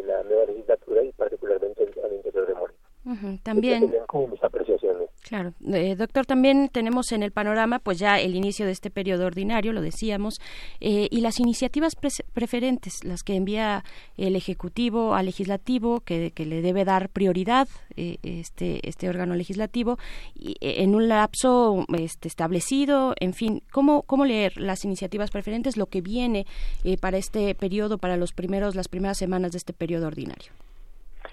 Bueno, se han anunciado varias, habrá que ver cuál es definitiva se presentan y esto nos hablaría de las prioridades que tiene el Ejecutivo. Eh, entre las que recuerdo están está de considerar que eh, la, la emisión de facturas era un delito, era un delito grave, eh, algunas otras que tienen que ver con eh, la eh, revocación del mandato, Revocación de mandato, austeridad, ¿no? Bienestar social. y la ley de austeridad que ya están presentadas y bueno veremos ahí también cuáles el, eh, las decisiones últimas me parece que, que en este segundo año eh, no solamente está habrá que tener presente qué es lo que está pasando eh, en las cámaras en los partidos al interior de Morena con- sino también qué es lo que eh, pasa con, con una sociedad que es cada vez más compleja y actuante y, por otra parte también la relevancia que pueden tener los tribunales ¿no? Eh, en estas iniciativas más polémicas como la de la Guardia Nacional quien ha estado muy presente y ha sido un interlocutor inevitable es la sociedad civil yo creo que ahí está uno de los elementos que que tomar en cuenta en, las iniciativas que vienen. La otra tiene que ver con los tribunales. Y por supuesto también hablar de los tribunales es una cuestión que amerita eh, detenerse en ellos y que igual en otra ocasión lo podríamos platicar, pero lo que hemos tenido en este momento es que la Corte en algunos casos ha tomado mm, eh, posiciones eh, de eh, declarar la inconstitucionalidad de una ley a partir de la de las deficiencias que tienen estas y por otra parte bueno al interior de los tribunales también hay su política hay sus posiciones hay percepciones humanas hay distintas ideologías eh, pero en general es un actor que hay que tomar en consideración ¿no? Ujú. Sí, la alternancia queda en manos del PAN. ¿Cuál será el desafío para Morena en esta? ¿Cuáles cuáles son los digamos los daños colaterales que puede tener esta participación del PAN para un para el gobierno eh, para el gobierno del ejecutivo y para el propio partido de Morena? en el supuesto de que el PAN asumiese la, la presidencia de la Cámara Sí. Ah, ah, bueno, eh, pues por supuesto, eh, ahí habría que ver cuál es la función que tiene el presidente de la Cámara o el presidente de la mesa directiva.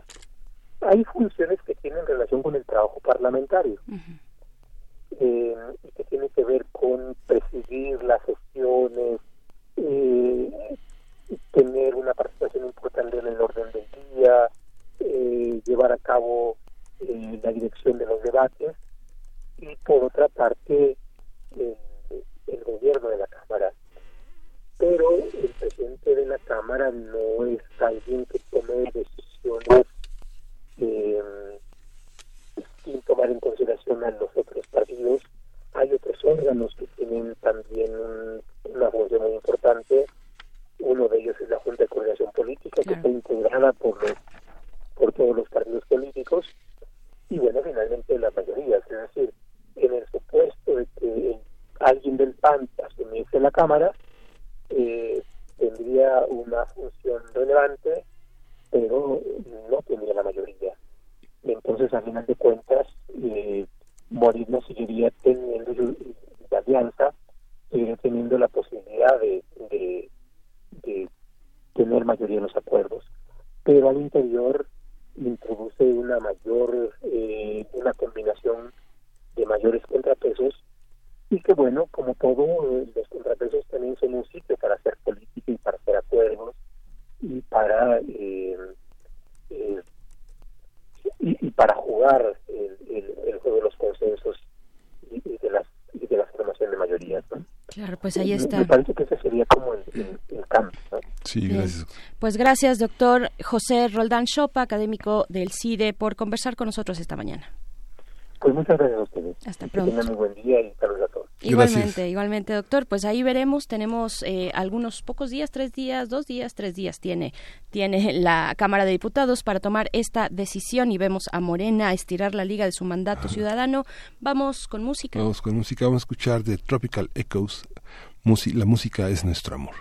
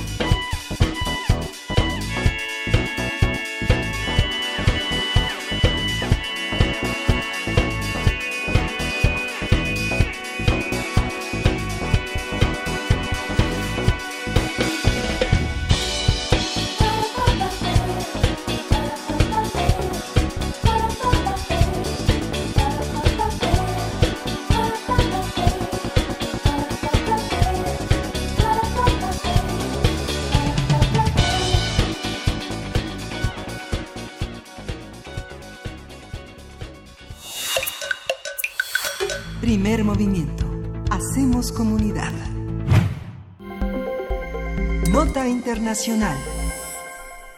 El pasado jueves, Iván Márquez, ex número 2 de las FARC, anunció que iniciará una nueva etapa de lucha armada contra lo que llamó una oligarquía excluyente y corrupta. En una declaración divulgada a través de Internet en la que afirmaba que la lucha guerrillera debía continuar en respuesta a la traición del Estado a los acuerdos de paz de La Habana firmados en 2016. Como respuesta, por su parte, el gobierno del presidente Iván Duque reportó el viernes una operación del Comando Conjunto de Operaciones Especiales, por sus siglas el COES, en contra de lo que llamó una cuadrilla de narcoterroristas en la región de San Vicente del Caguán, uno de los viejos bastiones de la guerrilla en el sur del país. Para analizar con nosotros lo que significan estos comunicados y actos de violencia, así como los actores que podrían entrar en juego para controlar este conflicto, está en la línea Janet Valdivieso. Ella es periodista ecuatoriana, trabajó en Quito para la agencia Associated Press y en diversos medios haciendo coberturas especiales. Janet, buenos días, muchas gracias por estar nuevamente con nosotros. Hola, buenos días. Siempre es un placer conversar con ustedes sobre la actualidad de Colombia. Gracias, Janet. ¿Cómo entender esta, esos nuevos llamados a romper con los acuerdos del 2016? La segunda Marquetalia, dijo eh, Iván, Iván Márquez, ¿no? Sí, bueno, es, fue un golpe realmente para, para la gente acá en Colombia. Eh, nadie se esperaba, si bien hay varios sectores inconformes, digamos, con el proceso de paz, sí eh, tomó por sorpresa al país y fue impactante, ¿no? Ver una, una, una escena de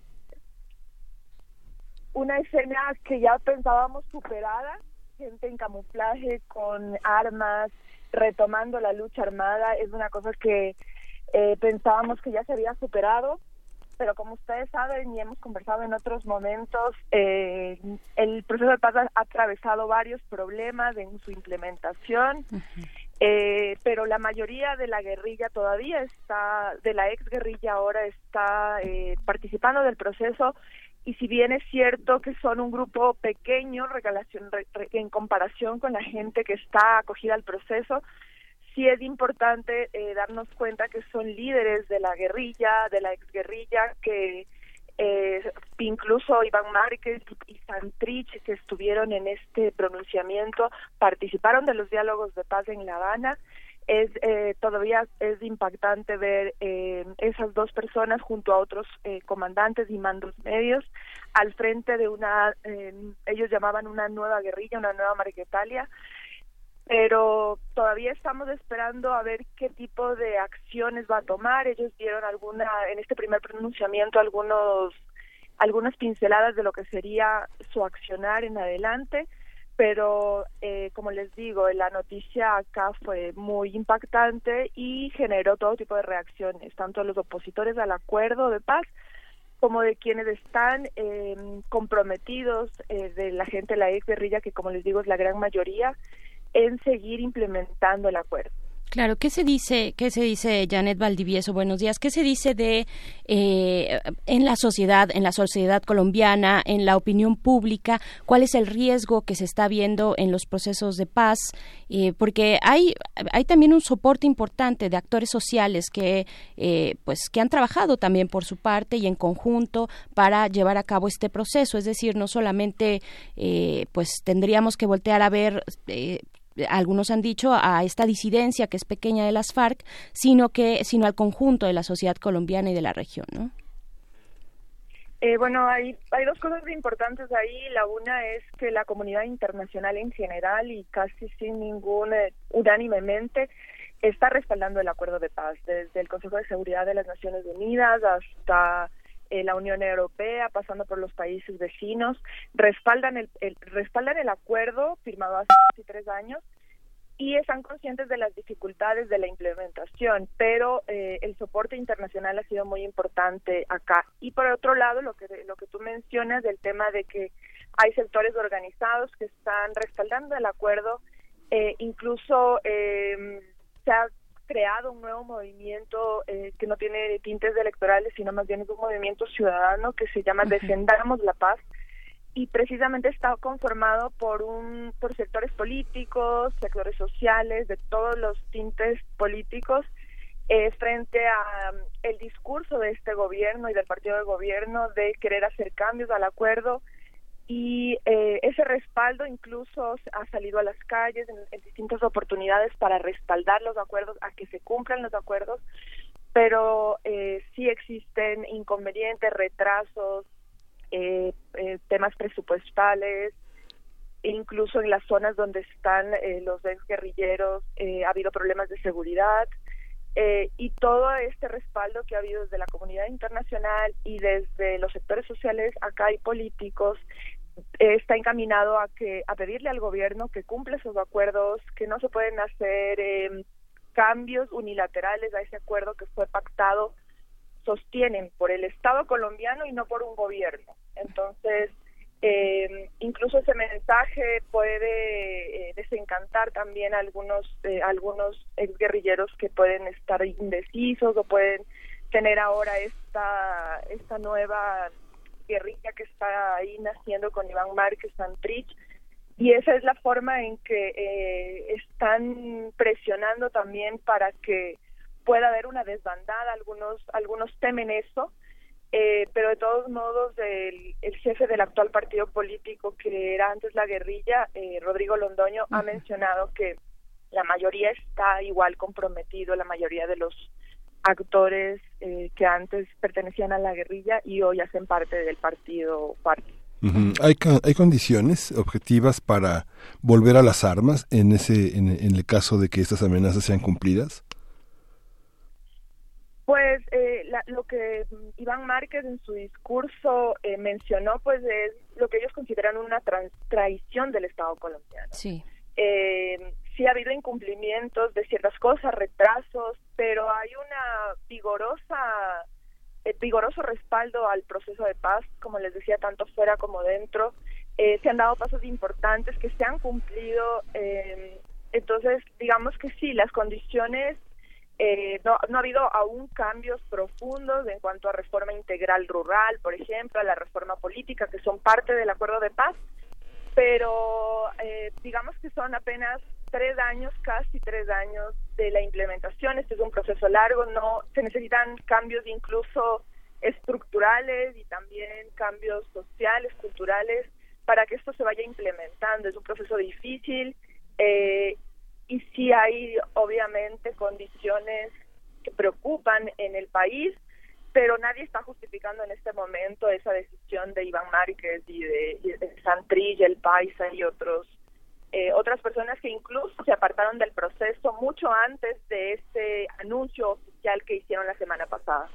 Claro, cuando el presidente Iván Duque dice, sale con una respuesta muy muy dura y dice y apunta hacia el gobierno de Nicolás Ma- Maduro que estaría amparando a lo que él llama esta banda de narcoterroristas. Por su parte, eh, en respuesta sale Diosdado Cabello en Venezuela diciendo que nada tiene que ver Venezuela con esto, que todo empezó, bueno, él hace referencia a un asesinato que, que se remonta hasta 1940 y finales de los 40 de Gaitán, eh, pero pero finalmente y a manos de la oligarquía, eh, pero finalmente hay en Colombia un estado de persecución hacia personas eh, líderes sociales, personas defensoras de derechos humanos, de en defensa del territorio y de sus comunidades, en fin, hay una suma, tengo entendido, de 229 personas que han sido asesinadas, esto con eh, números que informó Indepaz, ¿no? Este, este instituto para, para analizar la paz. A ver, ¿qué, ¿qué decir de eso? ¿Qué decir de lo que está en el fondo de, eh, de lo que está apuntando esta disidencia de las FARC?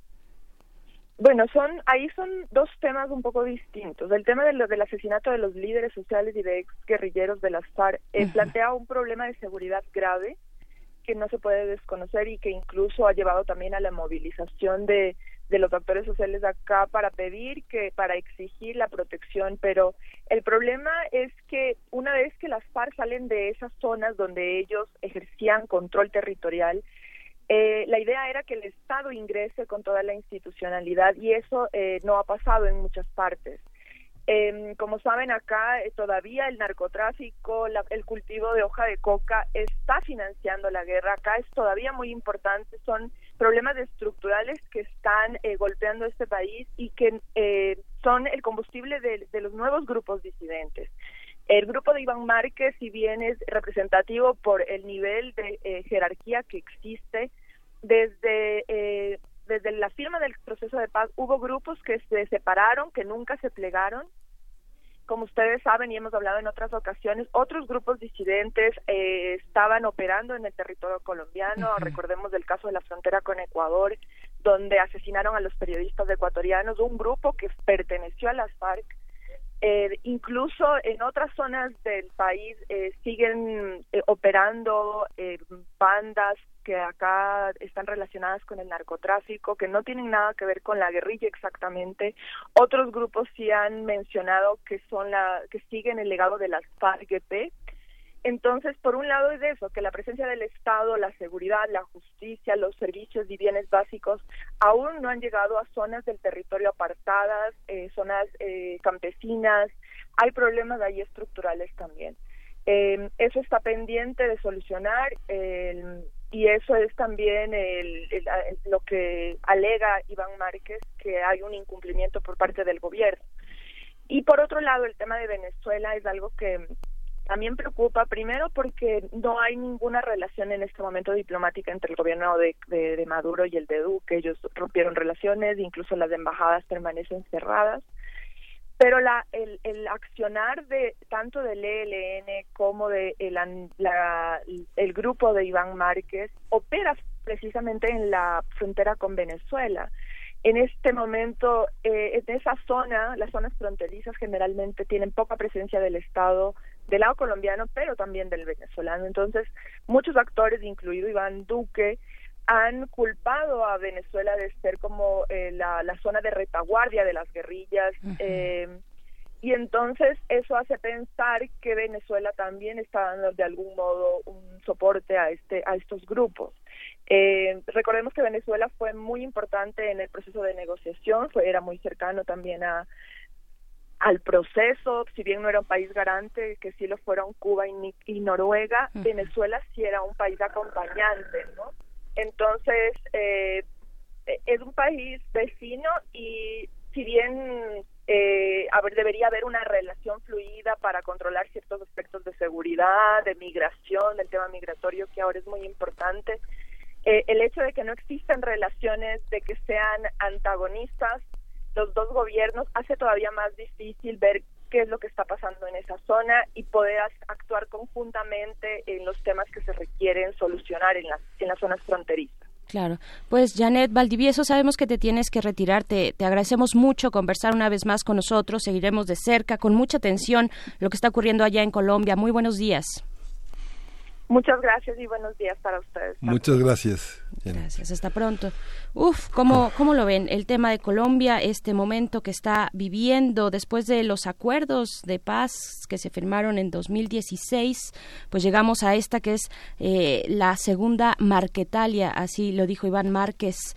La segunda Marquetalia, recordando pues aquella primera que fue la que vio nacer a las FARC en 1964. Vaya momento el que estamos, el que estamos viviendo, la relación entre Venezuela y Colombia, por supuesto, y qué dejará esto, qué deja esto, cómo influirá esto para la Fuerza Alternativa Revolucionaria del Común, eh, a cargo, bueno, de entre otros de Rodrigo Londoño Timochenko, eh, cómo va a impactar eh, favorecerá o no, fortalecerá o no a este a este conjunto que decidieron dejar las armas hace tres años. Pues bueno, estaremos siguiéndolo muy de cerca. ¿Qué opinan ustedes?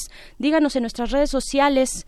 eh, pues qué opinan de esta cuestión en Colombia. ¿Está verdaderamente en riesgo el proceso de paz o es suficiente eh, pues todo el, el- el soporte social?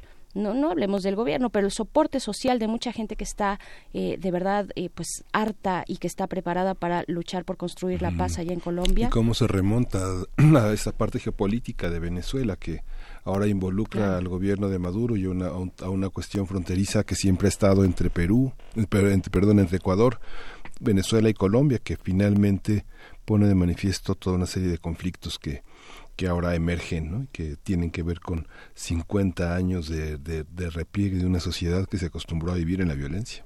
Así es, que se acostumbró, yo diría entre, entre comillas, sí, la, la asumes, pero finalmente los muertos siguen, sigue la violencia y siguen también las expectativas y las esperanzas de construir la paz. Así lo han dicho, pues, distintos personajes de la opinión pública en Colombia. Eh, y pues bueno, en medio de todo también está el fenómeno migratorio que ya nos decía Janet Valdivieso. Claro, la fe de- nunca de- se pierde, pero la fe nunca se pierde, ¿no? Es lo, es lo último que se pierde, creo yo. no, díganos ustedes Sí. qué opinan finalmente, hay gente, arroba que, hay gente que piensa que en Londres va a dejar de llover, pero nunca deja sa- de salir con paraguas, ¿no? Bueno, claro, por supuesto. Eh, pero, pero ustedes, ustedes qué piensan, díganos, arroba P Movimiento en Twitter, Primer Movimiento UNAM en Facebook. Nos vamos a ir con algo de música. Esto es Capulines. Eh, ay, está muy chiquita la letra, pero es un bonito disco de los molotes. Aquí está. Eh, el disco es Tu lindo andar de los molotes. La canción es Capulines.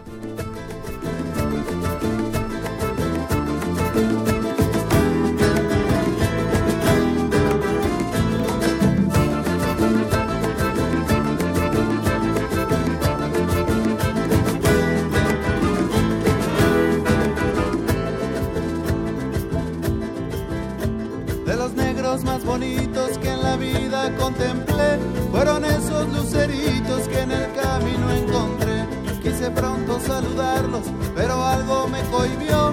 Me quedé solo esperando que desdicha tengo yo. Esos ojos bonitos que llevas a todos lados, son como los capulines negritos y bien formados.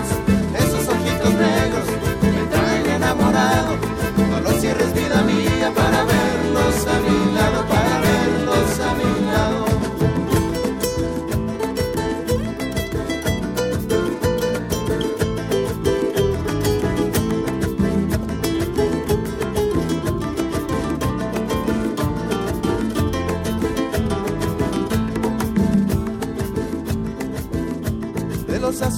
y verdes, ojitos del universo. Me quedo con los laureles de los negros de este verso. Yo le canto al color negro porque negro es mi color, porque negros son tus ojos, negrita de mi amor. Esos ojos bonitos que llevas a todos lados son como dos capulines negritos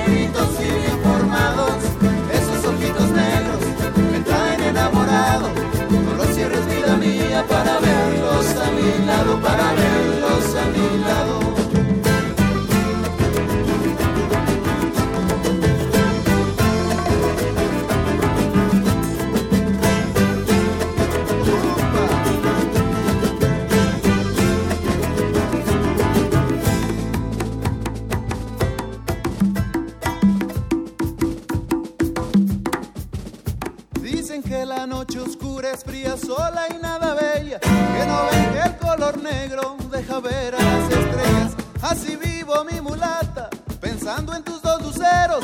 Así sueño negra linda cuando pienso que te quiero. Esos ojos bonitos que llevas a todos lados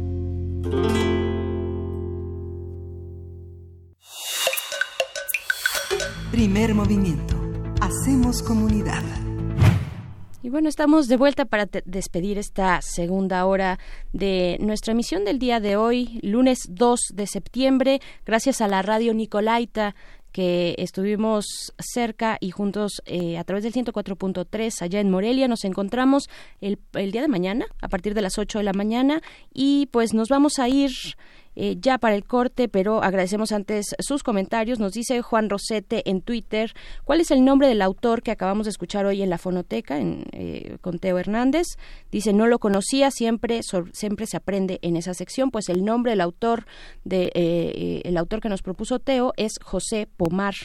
Juan Rosete, eh, ahí está la recomendación que nos dio, pues sí, siempre se aprende mucho con eh, lo que no tiene- nos tiene, los- no- nos tiene que revelar la fonoteca siempre cada lunes y cada miércoles también. Sí, José Pomar murió en 1961 y todavía alcanzó a tener muchas grabaciones. Él fue un destacado pianista, muy, un pianista muy importante, pero bueno, destaca la formación archivística como un compositor en las corrientes, en el corazón del huracán compositivo de la primera mitad del siglo XX. Así es. Pues bueno, nos vamos a despedir, son las 9 de la mañana, despedimos la segunda hora, volvemos a la tercera en un momento más. Síguenos en redes sociales. Encuéntranos en Facebook como Primer Movimiento y en Twitter como arroba PMovimiento. Hagamos comunidad.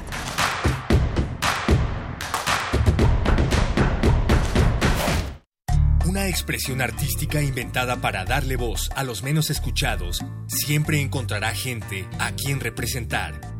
En el marco del Día Internacional de la Mujer Indígena, la UNAM te invita a disfrutar del Festival de Hip Hop en Lenguas Indígenas, DJ Mente Negra, El Mágico, Sahash, Janeidi Molina, Mije Represent, María Reina, conducido por Vania Nuche.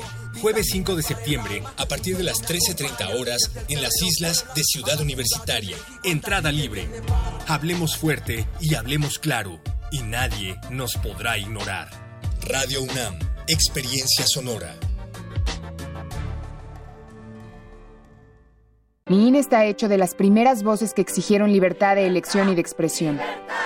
Mi INE está hecho de esas cosas del pasado que no queremos repetir y del futuro que queremos construir. Mi INE cumple 29 años de garantizar el derecho a elecciones libres y que todas las voces cuenten. Mi INE es lo que soy. Yo me identifico con la democracia. Si ya cumpliste 18 años, inscríbete al padrón electoral y obtén tu INE. Infórmate en INE.mx. Contamos todas, contamos todos. INE. Hace un año escuchamos. Los gobiernos corruptos han dejado en el abandono a los jóvenes. Nosotros vamos a garantizar que ningún joven se quede sin la oportunidad de estudiar. Van a tener becas. Lo resumo en una frase. Becarios sí, sicarios no.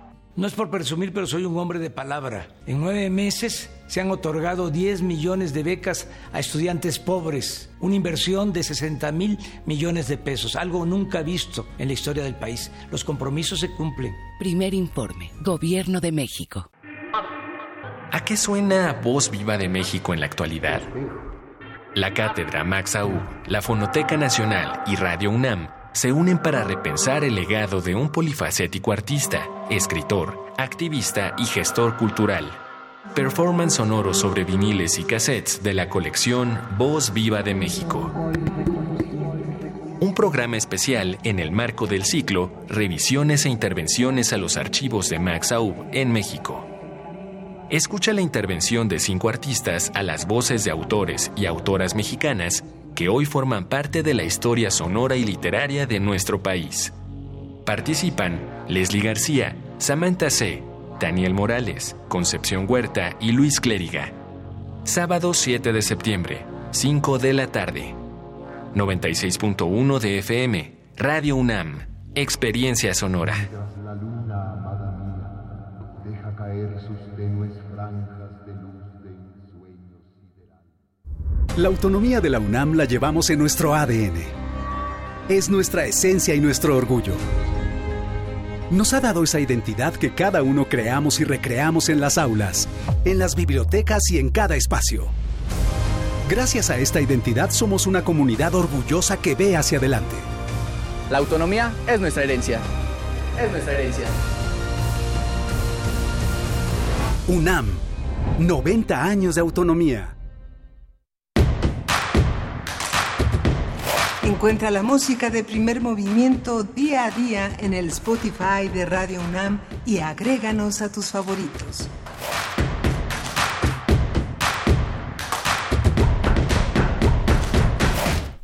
Buenos días, seguimos aquí en primer movimiento. Son las nueve con cuatro minutos de la mañana. Se ha ido muy rápido, muy rápido esta edición de lunes. Eh, estamos aquí, pero parece que ustedes no, porque nuestras redes sociales eh, apenas, apenas si llega uno que otro comentario. Así es que, pues, díganos, díganos qué opinan, qué opinan de Colombia, eh, qué opinan también de esto que hemos conversado sobre la, lo que ocurre al interior de la Cámara de Diputados y también de senadores, lo que ocurre al interior de Morena. Eh, está haciendo, en su parecer,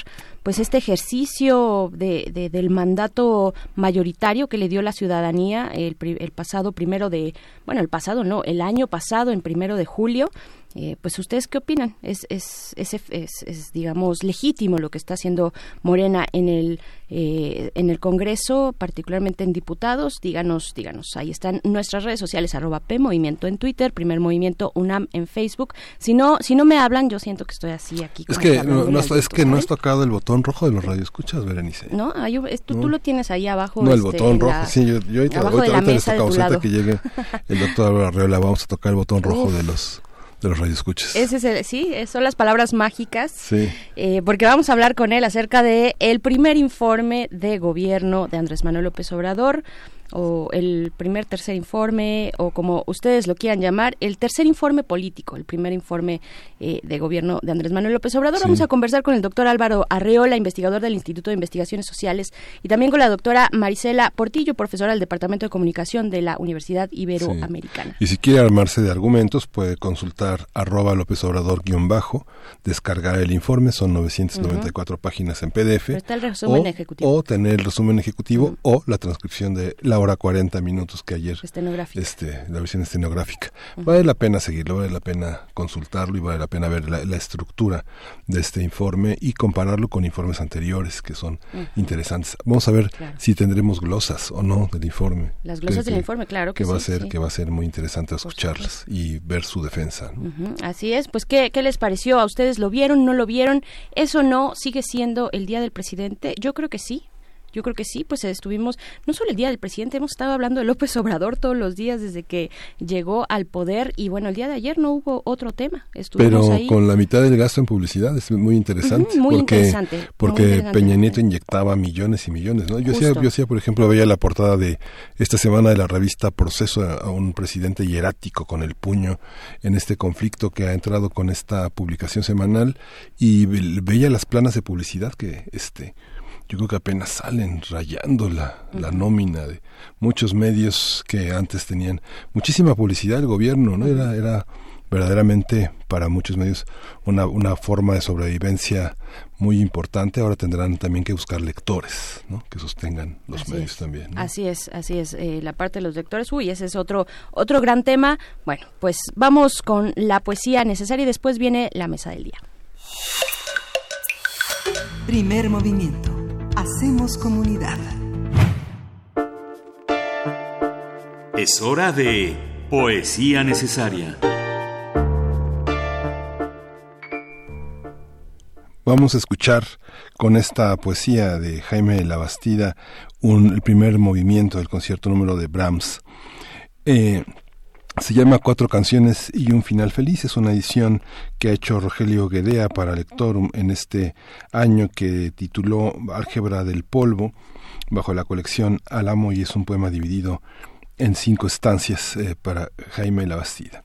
Cuatro canciones y un final feliz. Dice, uno, había una vez un mar, y junto al mar la niña. Había también un cielo hecho solo de estrellas, un sol muerto de frío, un cielo opaco y las desnudas nubes. Era el amanecer, había un martillo lento, suave, lento, firme, suave, un martillo de espuma. El mar era gigante, con ojos blancos, la niña amanecía bañada por la música, cuerdas, metales, trompas del aire abierto, los chelos de Vivaldi y la dura luz sonora de Bach o Brahms encanecían el mar, el mar pesado como un espeso grito. Venían las olas con un rumor salvaje, nacía la luz mientras la niña navegaba en un barco de sombras, moribundo de sueños, sola en el mar del amanecer, sola en la luz, sola con toda su sangre, mirando al sol, envuelta en el sonido puro del metal, la niña como una paloma herida sobre el cerro, entre la arena y la ciudad, la niña amanecía. Dos, había una vez un lago y una niña dormida junto al lago. Había también un viento que dibujaba la música en un árbol. El mismo viento perseguía las nubes lentas y muy blancas. Luego este viento, hecho todo de sal, dormía tranquilo sobre el lago. El mediodía se agrandaba como un gran plato de acero. En ese cielo transparente la niña se metía, la niña hecha de luz y de sonrisas. Sola en esa canícula sagrada volvía más cierto el sol en su sonrisa. 3. Había una vez un campo y una niña tendida junto al árbol. La tierra era amarilla y dorado como un fruto, el vientre del abismo. Las nubes lloraban, detenidas, encima de ese campo, blando y verde. Triste estaba la tarde, triste y lenta. La niña estremecía la tarde con su canto. 4. Había una vez un cerro y una niña subiendo entre las rocas. Había también un río y una pequeña catarata. Todo el rumor del agua congelado. Junto al sauce batido por el río, por el tiempo tenaz, por el silencio, la niña se dormía. La niña se dormía mecida por la noche. Ninguno de los astros dejaba de mirarla. 5. Estoy aquí, aguardando el invierno. Las cuatro niñas me miran y comprenden. El otoño se alarga, será un final feliz. Viví contento. El barco se despega de la costa y voy con él. La roca, allá a lo lejos, ha de seguir batida por las olas.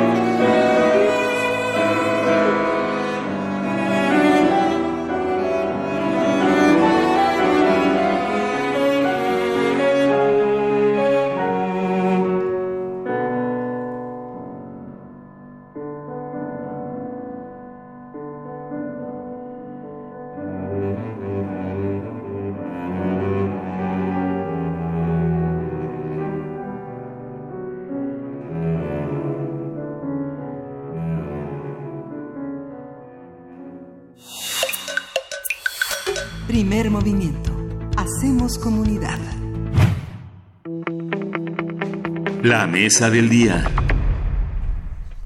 Ayer el presidente Andrés Manuel López Obrador rindió lo que llamó su tercer informe al pueblo, y que en los hechos fue el primer informe que según el texto constitucional está obligado a rendir acerca del Estado de la República y la vida del país. Según la tradición de los últimos sexenios, el presidente de México no fue como era usual en los últimos años del siglo XX, al Congreso a entregar su reporte, sino que lo hizo en un formato de mensaje a los ciudadanos frente a invitados especiales desde el patio, un patio muy soleado en Palacio Nacional. Fiel ahora a su tradición personal, López Obrador echó mano de temas y talantes usuales en sus conferencias matutinas cotidianas, el combate a la corrupción, la, la insistencia en la esperanza de los programas sociales y el enfrentamiento a los actores políticos del pasado, eh, con todo respeto y con un buen número de cifras para respaldar sus dichos. Pero, ¿qué se dijo? ¿Cómo leer este primer tercer informe? ¿En qué medida refleja la realidad o refrenda el país con el que se quiere y se necesita la mayoría que llevó a Andrés Manuel a las urnas? Para hablar de este tema están en la cabina de Radio UNAM el doctor Álvaro Arreola, él es investigador del Instituto de Investigaciones Sociales de la UNAM. Bienvenido, doctor Arreola. Gracias, gracias, y, y, y, la doctora Marisela Portillo, ella es profesora del Departamento de Comunicación de la Universidad Iberoamericana, es especialista en construcción de la opinión pública. Doctora Marisela Portillo, bienvenida, muchas gracias. ¿Qué tal? Buenos días. Muy buenos días, doctora. Pues empezar, empezaríamos con usted. Eh, ¿Cuál es el, el, balance, el balance general de lo que pudimos ver ayer y de lo que hemos visto también en la estrategia de comunicación del presidente? Sí, eh, mira, sí, bueno, en primer lugar, eh, digamos, eh, una prim un primer balance en términos de lo que comunicacionalmente se posicionó ayer en el tercer tercer primer informe, ¿no? Uh -huh. Que creo que esto es lo primero a destacar.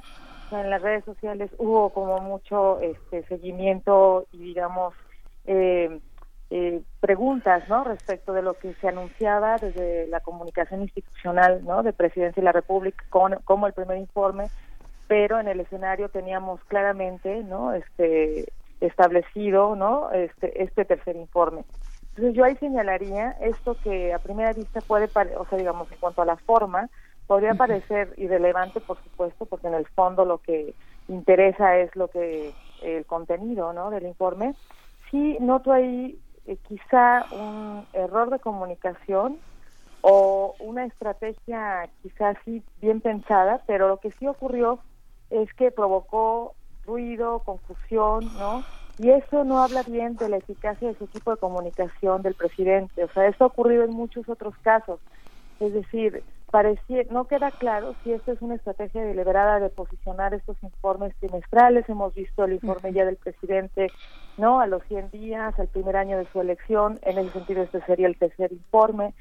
Pero eh, no queda claro si es esa estrategia que respondería eh, en gran medida pues este cambio en las formas no que con las cuales este digamos venimos como instaurando nuevas formas de comunicación de nombrar las cosas eh, pero también al mismo tiempo eh, pareciera en muchos momentos una estrategia errónea porque lo que provoca es insisto pues confusión no uh -huh. En primer lugar resaltar esto el cambio en las formas no también en el uso del lenguaje y demás pero señalaría también que en el fondo, eh, como un balance general, digamos, eh, lo que yo observo es también cierta continuidad en torno a un informe que fue autocomplaciente mm. y que también hubo pues muy poca, por no decir nula, autocrítica, ¿no? O sea, el presidente señala claramente que la estrategia está trazada y seguirá tras ella, no no ve mayores este, correcciones en, el, en la ruta, digamos, ¿no? Y entonces eso también de alguna manera nos pone a pensar, eh, digamos, en cómo en el pasado también los informes presidenciales venían siendo eso, ¿no? Claro, lo que resalta aquí también, por otro lado, también valdría la pena señalar, es algo que el presidente también señaló mucho en el informe, y es este desprecio a las mediciones, ¿no? Técnicas, pues de repente no hubo datos, no hubo cifras, pero este pero sí eh, digamos eh, una cierta digamos autocomplacencia en la forma en la que están llevando a cabo no sus acciones de gobierno. Uh -huh. eso señalaría yo de primer balance. Bien doctor Álvaro Arreola. Sí bueno finalmente don Jesús Reyes Heroles un político e intelectual mexicano de enorme prestigio a pesar de que haya sido priista decía que la forma es fondo. Y lo que nosotros pudimos observar, cuando menos en el mensaje, porque hay que diferenciar el mensaje presidencial del informe presidencial. Y el mensaje presidencial que durante 90 minutos los mexicanos que se preocuparon por escuchar y verle, sí nos pudimos dar cuenta de que precisamente hay una intención muy clara, muy evidente de modificar y transformar esta imagen que al menos tenía el Poder Ejecutivo mexicano. El presidente todopoderoso, al cual después de informar habría que besar la mano, como se hizo hasta el 2018, en cuanto a sus informes, me parece que se modifica, se modifica sustantivamente. Es un hombre diferente el que se presenta ante los ojos de la opinión pública y a eso me refiero precisamente cuando digo que la forma es fondo en política. Y si hay, si hay alguien que está transformando precisamente todos estos escenarios tradicionales, agotados del régimen pasado, es Andrés Manuel López Obrador. Y bueno, y, al, al referirse también en estricto sentido a lo que es el informe presidencial, yo todavía no acabo de leerlo. Son 994 páginas, como bien recordaba Miguel Ángel hace, hace un rato. O sea, y lo que escuchó el pueblo mexicano, una síntesis, una síntesis de 90 minutos, que no fueron más de 30 a 35 cuartillas, y que habría que meterse, habría que conocer. Como, como, académicos, como universitarios, creo que nuestra responsabilidad es mayúscula porque tenemos la oportunidad de tener en 994 páginas toda la información necesaria creo que se podrá hacer, no solamente los académicos universitarios, estaremos obligados a darle esta relectura, comparación con datos que vienen en algunos casos desde el 2006, otros del 2010, pero al menos los últimos seis años se registran las estadísticas más completas que uno conozca del sector público. Y esto es muy importante finalmente porque la cosa pública cada vez es más y más transparente. En ese sentido, el reto mayúsculo que tendrá el Congreso es precisamente actuar como contrapeso. Lo que en la República se diferencia precisamente y se exige del Poder Legislativo es que se convierta en un verdadero contrapeso. Y es decir, que tiene la oportunidad en este periodo que se inició al día de ayer de analizar, juzgar, criticar severamente y también reconocer lo que se haya avanzado dentro del ejercicio del, del Poder Ejecutivo. El Poder Ejecutivo cumplió al entregar un informe completísimo y el Poder Legislativo tendrá que hacer la glosa, ¿no? Muy puntual, muy precisa en los próximos meses y me parece que este es el, el siguiente reto que tiene el régimen político mexicano. Yo creo que hay que valorar de este mensaje presidencial, al menos yo destaco varias cosas.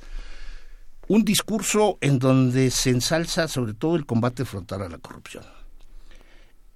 Igualmente, creo que a lo, a lo largo del texto uno puede encontrar los elementos necesarios para entender la supresión que Andrés Manuel López Obrador ha hecho de las estructuras de intermediación política en este país. Se modifican sustantivamente. Obvio, en nueve meses el fortalecimiento del poder y titular del Ejecutivo Federal es enorme. Es enorme de tal manera que sus adversarios lo señalan como extravagante, populista, autoritario, etcétera, etcétera. Y creo que en contrapartida el fortalecimiento de la figura del titular ejecutivo es enorme, enorme. Siete de cada diez mexicanos todavía el día sábado estaban de acuerdo con él. Retropopulista nos, decía, nos decía fuera del aire que por ahí algún analista escribió. Sí. y, y, bueno, también otra de las cosas que nos quedan muy claras dentro de este informe del día de ayer es la reorientación que tiene el gasto público en lo social. Y esto me parece que es una de las cosas que obviamente tendremos que desmenuzar ¿no? en las diferentes estadísticas que existen para poder valorar lo que se hace hacia los jóvenes, lo que se hace a la economía, al sector agropecuario, etcétera, etcétera. Hay, una cantidad enorme de datos en las 994 páginas del informe y entonces yo creo que sí tenemos que ajustar nuestro análisis sobre estas cosas que obviamente todos podemos tener alguna diferencia. Claro, y una cosa es el mensaje, bien lo dice, y otra cosa el informe y la posterior glosa. Y hablando del informe, eh, doctora Marisela, ¿A quién le está hablando? ¿A quién le habla el presidente? ¿A quién le habla en un, en un momento tan importante como su primer informe de gobierno? Eh, estaban ahí presentes, pues, empresarios. Estaba Carlos Slim. Se hizo también mención de Carlos Bremen. Carlos Bremen, es Carlos, ¿verdad? Bremen, este empresario que compró la gran mansión. Carlos Salazar, por ahí también. ¿A quién le está hablando el presidente? Sí, Sí, puntualizar también que, por supuesto, estamos hablando del mensaje eh, emitido el día de ayer y no, eh, evidentemente, del informe, ¿no? Que, digamos, que por supuesto, yo no y muchos de la, de la gente que está escuchando hoy tu programa de radio tampoco ha leído las 900 y tantas cuartillas del informe, ¿no? Nos estamos refiriendo, al, bueno, en este momento quisiera señalar a ese mensaje, ¿no? Entonces, retomando tu pregunta, ¿a quién le, a quién le habla? yo, eh, digamos, en términos comunicacionales uno podría pensar, porque además así ha sido su estrategia comunicativa, no solamente ayer, sino en todas las eh, conferencias mañaneras, es decir, tenemos una presidencia que ha instaurado estas nuevas formas de comunicación, que yo tengo la sensación de que, eh, digamos, el, destinatario de este mensaje en muchas ocasiones eh, digamos, es, este sector de la, bueno, por supuesto se dirige a todos los mexicanos, habría que decirlo, pero evidentemente en gran parte, digamos, de la de, la interlocución está, digamos, dirigida pues a gran parte de la población que sigue respaldándolo, ¿no? O sea, evidentemente hay un grueso de la población, y ahí están las estadísticas, que siguen apoyando al presidente. O sea, sigue teniendo un alta índice de popularidad. Y entonces yo creo que gran parte de lo que él ayer dice, por ejemplo, cuando, eh, digamos, eh, uno encuentra como este desdeño de las cifras, que él señala muy bien, ¿no? O sea, que ya no hay que estar, digamos, haciéndonos eco de estas mediciones tecnocráticas, etcétera, ¿no? Sino que hay que empezar a medir, no lo dice así, pero medirlo de otra manera, esta cuestión del bienestar del alma, la felicidad, etcétera pues yo creo que eh, puede encontrar eco eh, en, esta gente pues que ha apostado por este cambio y esta transformación y en mucho en gran medida pues por supuesto que este tipo de afirmaciones pueden este digamos encontrar consonancia en este sentir no de la población en general que sigue sintiéndose esperanzada no y confiada porque en realidad gran parte del discurso también después tiene, digamos, eh, se centra en esa confianza que podamos tener en el presidente, ¿no?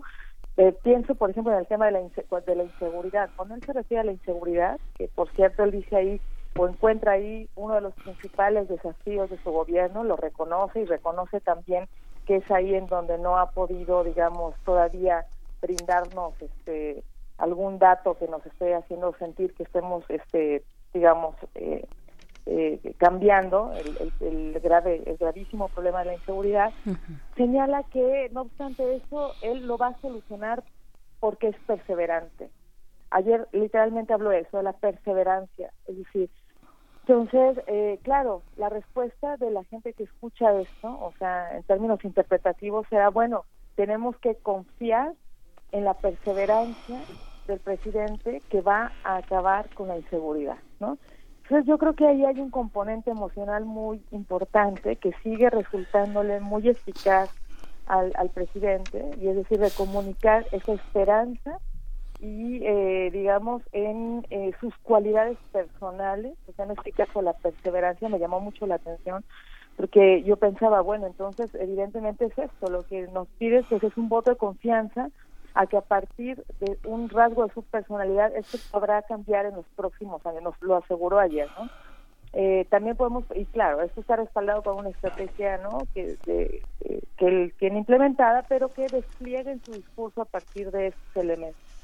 Entonces yo respondería a tu pregunta en ese sentido. Yo creo, y ahí están las cifras, que gran parte de su discurso, no solo el de ayer, sino el de todas sus comunicaciones están instaladas en este, en esta, digamos, rasgo, ¿no?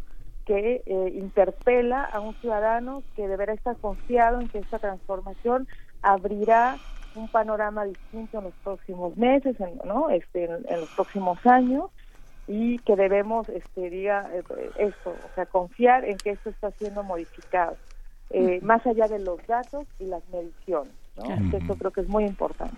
Este primer informe, este primer informe constitucional, ¿cómo, cómo, se, ¿cómo se complementa, cómo se opone, cómo se puede analizar en relación a lo que han ofrecido hasta ahora los gobernadores electos en esta, en este, en este enorme tsunami que así le llaman, ¿no? De Morena, ¿no? Y cómo, cómo rinden cuentas los gobernadores de otras eh, de, otra- de, otros momentos, de otras elecciones, no la del 18, sino las anteriores, los que estarán por eh, nuevamente contender en el 2021. Este, este informe de acciones, ¿cómo se complementa con el discurso de los gobernadores? Sí, yo no solamente podríamos relacionarlo con el discurso de lo que venga en cuanto a los gobernadores locales. Creo que hay aquí una, una, una grave realidad mexicana. El fortalecimiento del titular del Ejecutivo Federal corre paralelo ¿sí? a una pista en donde la improvisación y los cuadros políticos son muy menores frente a la estatura del observador. Tanto los políticos de Morena, que son escasos las, las- los relevantes, como determinados funcionarios, hay que decirlo, o sea, independientemente de que la edad promedio del gabinete legal del observador tenga 57 años, es el, es el promedio de edad más alto en la historia mexicana para un gabinete, refleja experiencia, refleja, profesionalismo, pero lo que sí es cierto es de que hay muchos, mucha improvisación.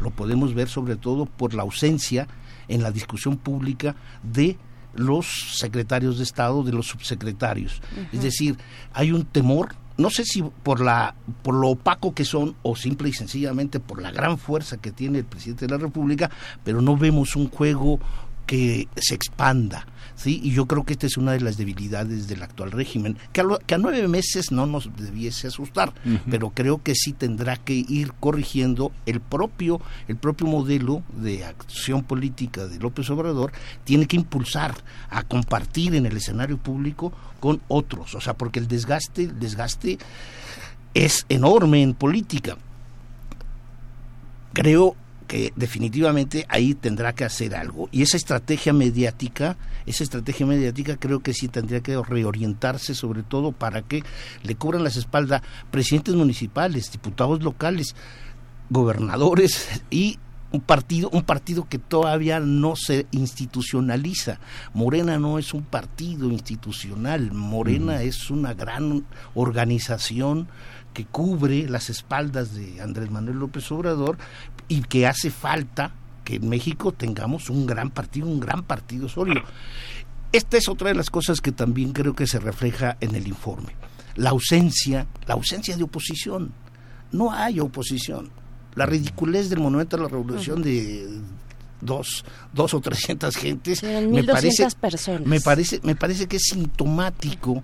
No tenemos partidos opositores, ni el PRAN, ni el PRI, ni el PRD son partidos políticos ya, son envejecidas organizaciones corruptas a las cuales hay que desaparecer por medio del voto, obviamente, hacia el 2021. Pero creo que lo que tendría que hacer el régimen actual es precisamente impulsar, impulsar la competencia política partidista novedosa, fortalecer los cuadros internos y dejar menos no de el apoyo que tiene y es evidente del empresariado. Yo creo que esta es una de las fórmulas que sí son válidas pero que a lo largo por ejemplo la austeridad republicana. La austeridad republicana no puede durar seis años la austeridad republicana está muy bien dentro de este modelo de descomposición que fue entregado de la administración pública, se tiene que recomponer, pero la austeridad no puede estar uno o dos años más. La austeridad se tiene que modificar por, unas, por un solo principio básico de la economía. Vamos al, primer, el alumno del primer año de economía nos lo dice, sin inversión no hay desarrollo, no hay crecimiento, no hay bienestar. Entonces, este modelo tiene que ajustarse y entonces tendrán que buscar nuevos mecanismos para poder acelerar o desacelerar los círculos de conflicto que se están creando alrededor. Claro, después de, eh, de esta presentación en Palacio de Gobierno, pues tuvimos eh, la oportunidad de ver los que seguimos eh, todo este acto, pues a la exministra, a la secretaria de Gobernación, Olga Sánchez Cordero, entregando el escrito eh, en Cámara de Diputados y después ya la sesión en pleno, la sesión general del Congreso de la República, donde se dieron también muchas muestras, donde hubo un, por decir de alguna manera, despliegue. eh, aunque están muy disminuidos, como lo dice el doctor Álvaro Arreola. Pero qué decir de la oposición, qué decir de lo que vimos después de este evento en Palacio Nacional, eh, doctora Marisela Portillo. Sí, sí, coincido completamente con lo que señala el doctor. O sea, tenemos, eh, eh, por supuesto, una oposición ausente, o sea, una oposición, diría el presidente ayer, moralmente derrotada. Pero efectivamente no hay oposición y esto es muy grave, digamos, en términos de la vida política del país. Es decir, eh, por un lado, esta oposición inexistente, estas expresiones ¿no? en, el espacio público, digamos, este prácticamente también eh, inexistentes, esto, eh, digamos, entonces ahí eh, no hay un contrapeso, ¿no? Auténtico que uno eh, requeriría, ¿no? En un, en un país como el nuestro. Entonces esto realmente es preocupante, claro. Y, por otro lado, eh, también coincido en, en esta idea de que eh, tenemos pues una centralidad, ¿no? Eh, eh, digamos en los mensajes, en la comunicación eh, gubernamental centrada fundamentalmente en la persona, ¿no? Del presidente, ¿no? Entonces este formato comunicativo, diario, etcétera, puede que, que yo hace un momento mencionaba, le está resultando, ha sido eficaz, es decir, comunica, parece tener empatía y sintonía con, con el grueso de la población, pero evidentemente es un formato que se, se va a desgastar, entonces hay que pensar en, eh, en poder, eh, digamos, posicionar otras figuras, ya no solo los gobernadores, como ahorita mismo lo mencionaban, sino también entre los miembros de su gabinete, es decir, yo creo que en algún momento eh, tendrán que replantear, ¿no? Eh, esta, es- este, este formato, esta centralización excesiva, digamos, de los mensajes diarios para no caer en este desgaste, ¿no? Eh, esto, esto es lo que pienso.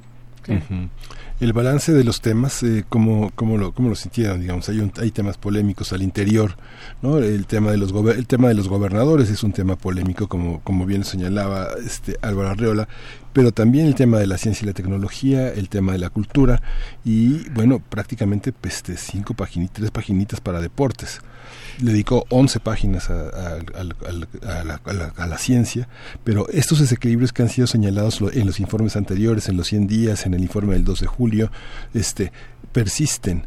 Hay un hay un enorme este tema, el tema de los eh, de la rehabilitación en el informe, las estadísticas eh, llega los temas están desarrollados hasta la página 326 y luego viene todo el tema estadístico. ¿no? El tema estadístico es prolijísimo en la parte de rehabilitación y en la parte del país de la gobernabilidad y de la seguridad. ¿Cómo, lo, cómo ven esto, estos balances de los temas Bueno, frente a la opinión un pública? claro ejemplo en el cual hay que reconocer y, y aplaudir, que es sobre todo el interés desde la punta del iceberg del régimen político mexicano hacia la distribución de la riqueza.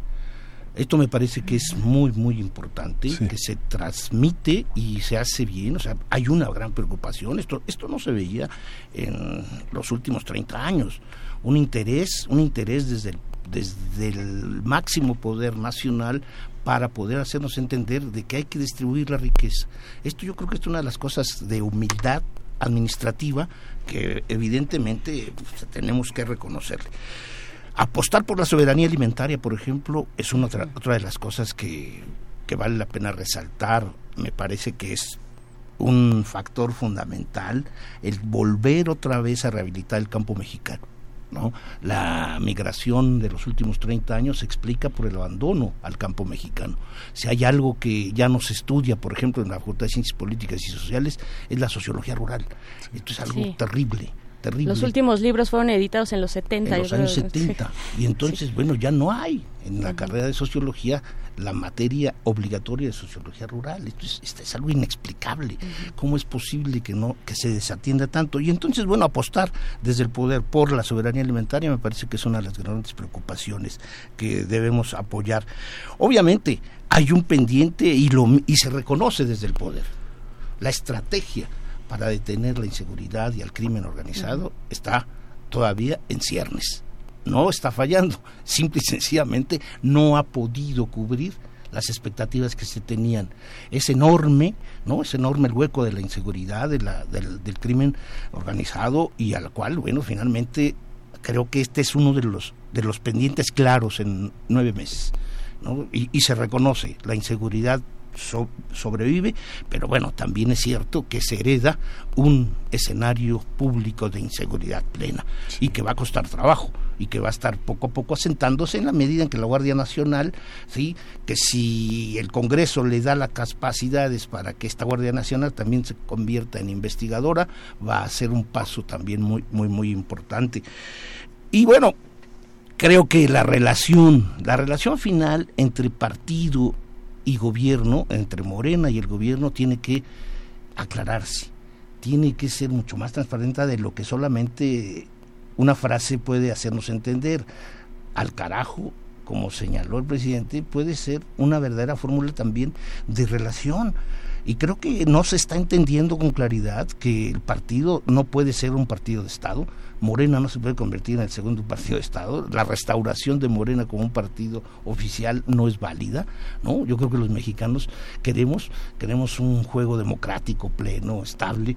Y es la preocupación. La preocupación creo que de todo el, gabinete, o al menos los principales voceros, la secretaria de Gobernación, el subsecretario de Gobernación Encinas, el secretario de Relaciones Exteriores, exteriores lo, han, lo han dicho de una u otra manera. Necesitamos un México democrático apuntalado en una pluralidad que dé una nueva normatividad y nos encamine hacia un fortalecimiento democrático. Y yo creo que esta es uno de los es uno de los grandes pendientes que tiene este gobierno. Claro. ¿Qué Doctora decir, Portillo. Doctora Portillo. Sí, eh, eh, en cuanto a los temas, ¿no? Este. Ayer eh, en el informe, o sea, a mí me parece, por ejemplo, que en cuanto, por ejemplo, a- al, al tema de la ciencia y la tecnología, que aunque aparece ahorita mencionaban por ahí el número de páginas, ¿no? Exactamente. Pero más allá de eso, me parece, por ejemplo, que ha sido evidente en las últimas semanas, ¿no? Este, digamos, todo, eh, digamos, un problema, ¿no? Y ha sido un problema porque el presidente mismo lo ha señalado esta misma semana en las mañaneras, la necesidad de la aclaración por parte, por ejemplo, de este parte del CONACYT, ¿no? Con respecto a la asignación de recursos o, o la no continuidad, ¿no? Con las becas, con las becas en el extranjero, con las becas nacionales, con las becas postdoctorales. Entonces, a mí me parece que hay todo, y, esto, y apunto esto porque me parece que esto es- está siendo un problema grave en este gobierno, que es el problema de la comunicación. O sea, ¿cómo- o sea, de repente eh, la necesidad de transparentar ciertos procesos, o sea, estamos frente a un cambio en distintos este, en distintas instancias y en, en particular con este tema que ahorita menciono, o sea, la falta de claridad de lo que está ocurriendo, de la transformación en los procesos, por ejemplo, de adjudicación de becas, en este caso puntual, o sea, ¿cómo está ocurriendo? ¿Por qué de repente, o sea, eh, no hay claridad, no hay respuestas, ¿no? A la gente que demanda, pues esto, ¿por qué, no? Se adjudicaron estos recursos, sí o no, hay un recorte real o no, se está transformando este procedimiento de asignación de recursos, ¿no? Eh, es decir, me parece que este es un problema puntual que se evidencia en muchos otros temas, pero en este en particular, y que creo que queda eh, pendiente o uno eh, se queda por lo menos con la inquietud de saber a ciencia cierta qué es lo que está ocurriendo y cuáles serán los nuevos términos en los cuales, eh, eh, digamos, se aplicarán determinadas políticas públicas, en este caso con la ciencia y la tecnología, que insisto ha sido un tema relevante en la agenda mediática y de redes en las últimas semanas, ¿no? Con la insistencia de los jóvenes becarios preguntando, ¿no? Respecto de la asignación o no, o la, las razones por las cuales se interrumpe, ¿no? Este, la adjudicación de una beca. Que esto traerá, pues, también consecuencias muy importantes en el futuro inmediato de nuestro país, ¿no? O sea, genera digamos, un clima de incertidumbre, ¿no? No solamente con los investigadores, sino también con los coordinadores de programas, es decir, cómo seguir trabajando cotidianamente frente a un panorama que no, eh, eh, frente a un panorama que no nos ofrece claridad en los procedimientos, ¿no? O sea, Claro. eso creo que también es importante. Doctor, ah, tenemos dos minutitos ya para una conclusión también, doctor. Sí, nada más, eh, un, un olvido cuando mencionabas de los años 70 sobre la producción científica de eh, estudios rurales. No, los últimos trabajos fue que están en el Instituto de Investigaciones Sociales tenemos varios exponentes de muchísimo nivel, entre ellos la doctora Martínez Borrego, por ejemplo, que ha hecho trabajos sobre regiones que son fundamentales, León, el norte de Morelos, y que son infrecuentados por los gobernadores. Me parece que ahí hay obras que son necesario consultar para que Por las la, mismas facultades. para que la propia este, administración pública local, estatal, se beneficiase. Esto es algo que también se ha olvidado. Revisé yo los datos estadísticos en cuanto a ciencia y tecnología y creo que es un severo golpe a todos aquellos que acusaron de que no hay apoyo a la ciencia. Hay una, hay una cantidad de programas que se están fortaleciendo de acuerdo con las cifras. De acuerdo con las cifras hay una serie de, de proyectos y sobre todo también de beneficiarios. Y yo creo que la apuesta que hace López Obrador para que aumente la matrícula en las universidades debe ser aplicada. Se ha puesto creo en que, las- creo que el énfasis en la ampliación de la matrícula, no solamente para que haya buenos médicos o más médicos, sino ingenieros, abogados, técnicos de todo tipo, creo que esta es la apuesta, la apuesta que se tendrá que ir fortaleciendo en los próximos años. Y en la universidad pública, ¿no? Y la universidad pública, claro. Bien, pues se nos ha acabado el tiempo, se nos fue como agua. Yo creo que queda en la mesa eh, el llamado a revisar las cifras, a irnos a tomar un, a hacer una pausa, eh, respirar profundo y entrarle a aquellos que estemos interesados a la cifra, al se- a, a las cifras, a lo que se presentó, al seguimiento más puntual y más sereno de lo que está presentando el presidente Andrés Manuel López Obrador, este nuevo gobierno. Y pues bueno, agradecemos mucho esta conversación, doctora Marisela Portillo. Muchas gracias. Gracias. Muchas Hasta gracias. pronto. Hasta pronto, eh, doctor Álvaro Arreola, también muchas gracias. Gracias a ustedes. Vamos a hacer una pausa musical y regresamos. No, nos vamos No, directo nos con, vamos directo. eh, Con Clementina Clementina Kiwa. Kiwa. Vámonos. Primer movimiento. Hacemos comunidad.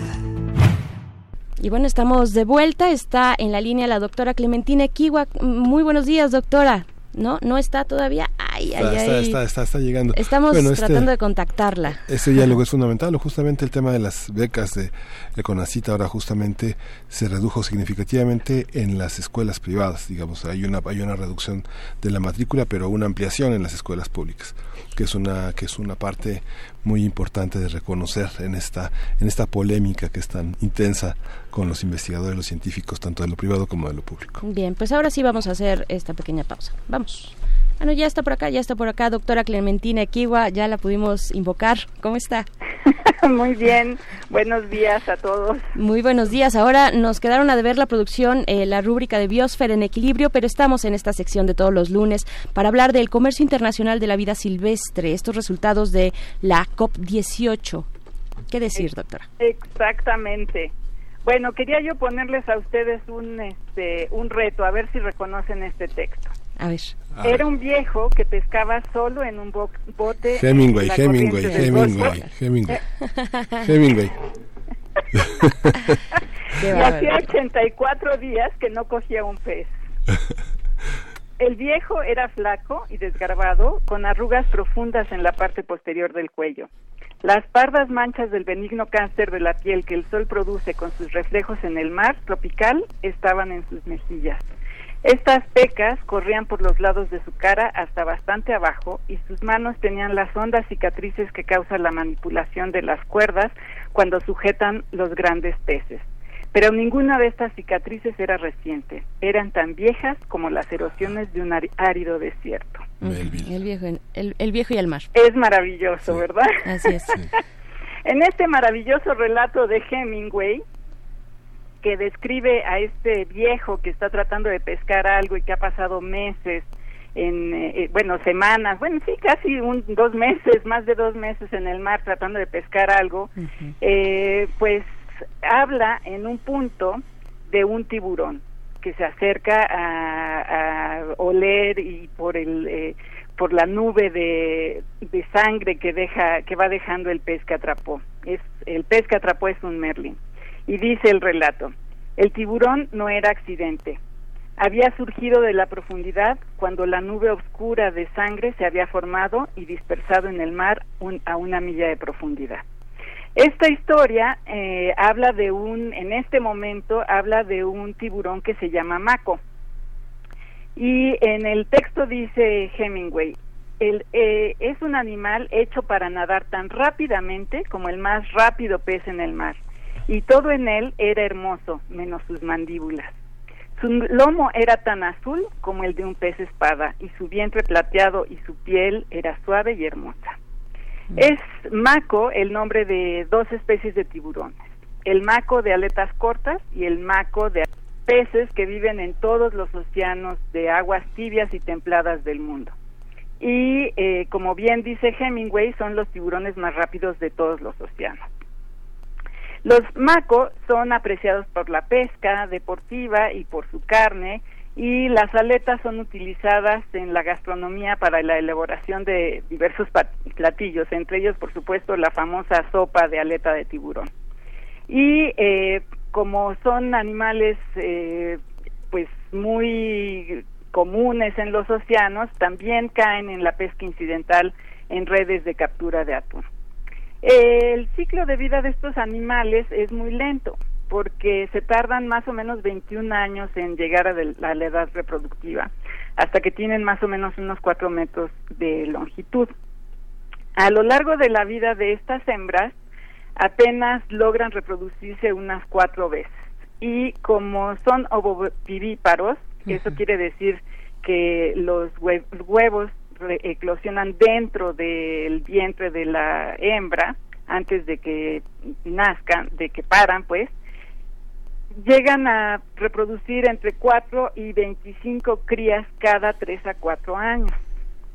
Eh, pues resulta que en esta reunión que fue celebrada eh, la semana pasada y la semana antepasada en Ginebra, Suiza, el doctor Medellín del Instituto de Ecología, que es eh, asesor de la Autoridad Científica de CITES en México, de la CONAVIO, presentaron un documento que es integrado por eh, investigación de expertos sobre tiburón maco, en el que estiman que las poblaciones de este maravilloso pez y de este maravilloso tiburón se han reducido en 96% en el Mediterráneo y 34% en el Atlántico, lo cual es pues muy grave porque es un animal muy importante para el ecosistema.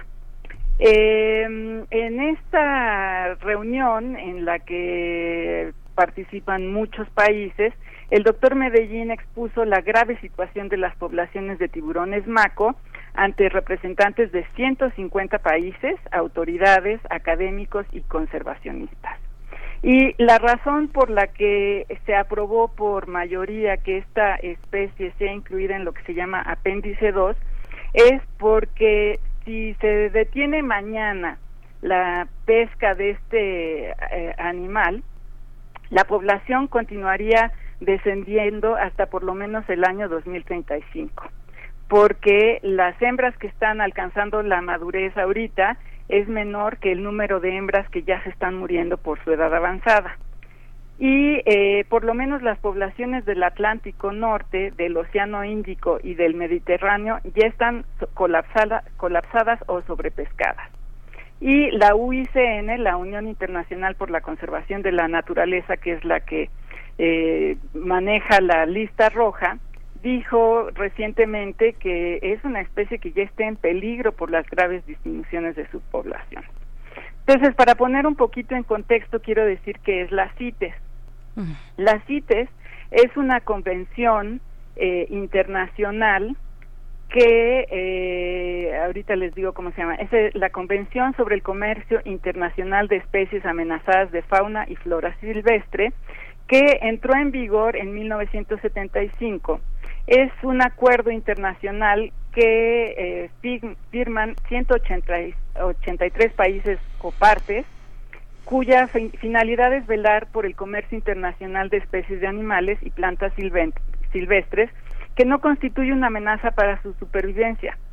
Eh, los países miembros que se adhieren a esta convención lo hacen por voluntad propia, nadie los obliga y es un marco que respetan los países formulando legislaciones propias para garantizar que la CITES se aplique a escala nacional. Hoy esta convención protege unas 5.800 especies de animales en el mundo y unas 30.000 de plantas. Eh, México es miembro de esta convención desde 1991 y la autoridad científica está en la CONAVIO.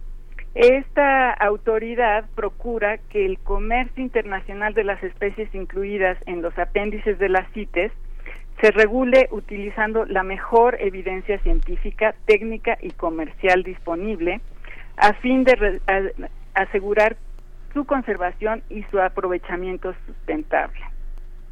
Entonces, es una autoridad que no trabaja solita, está constituida por, por un grupo de, científicos, de, autoridades eh, gubernamentales y por eh, apoyo de la Profepa, ¿no? Para hacer que se cumpla esta ley eh, o las leyes que se promulguen alrededor de CITES. Eh, con respecto al MACO, eh, lo que se está pidiendo es que, bueno, no se, se regule a partir de, de 2000, de este noviembre, la pesca de este animal. Y eh, otras de las conclusiones a las que llegaron es que no se adopten eh, la propuesta de permitir el comercio limitado de marfil, eh, porque en algún momento algunos países como Sudáfrica dijeron que ellos tienen suficientes elefantes como para comerciar por ellos.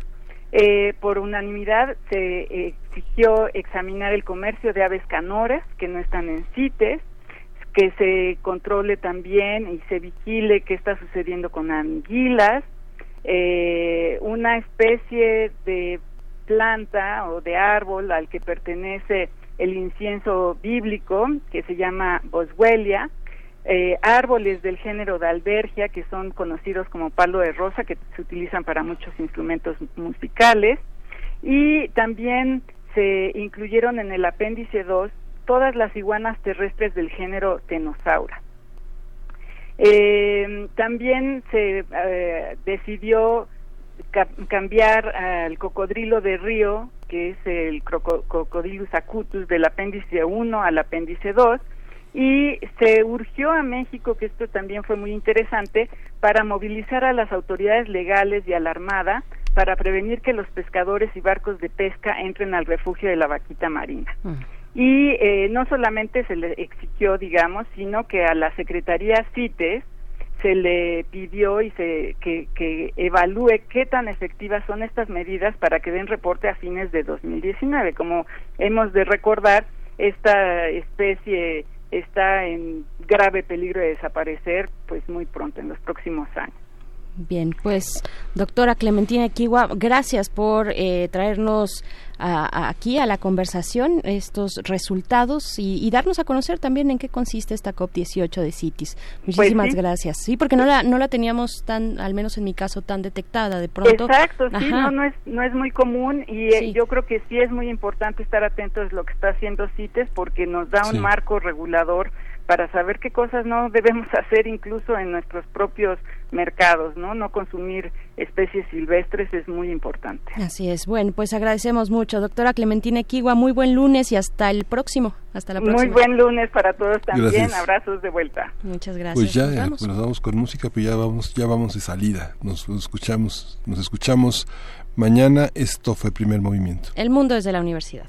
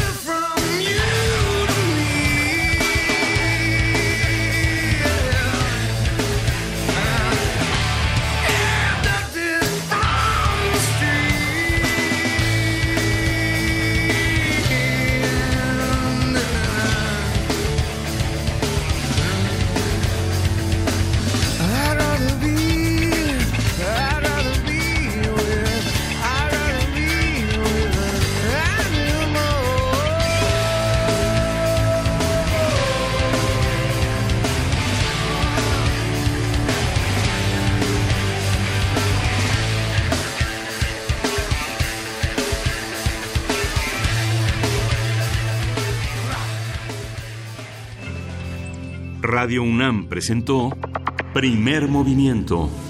El mundo desde la universidad.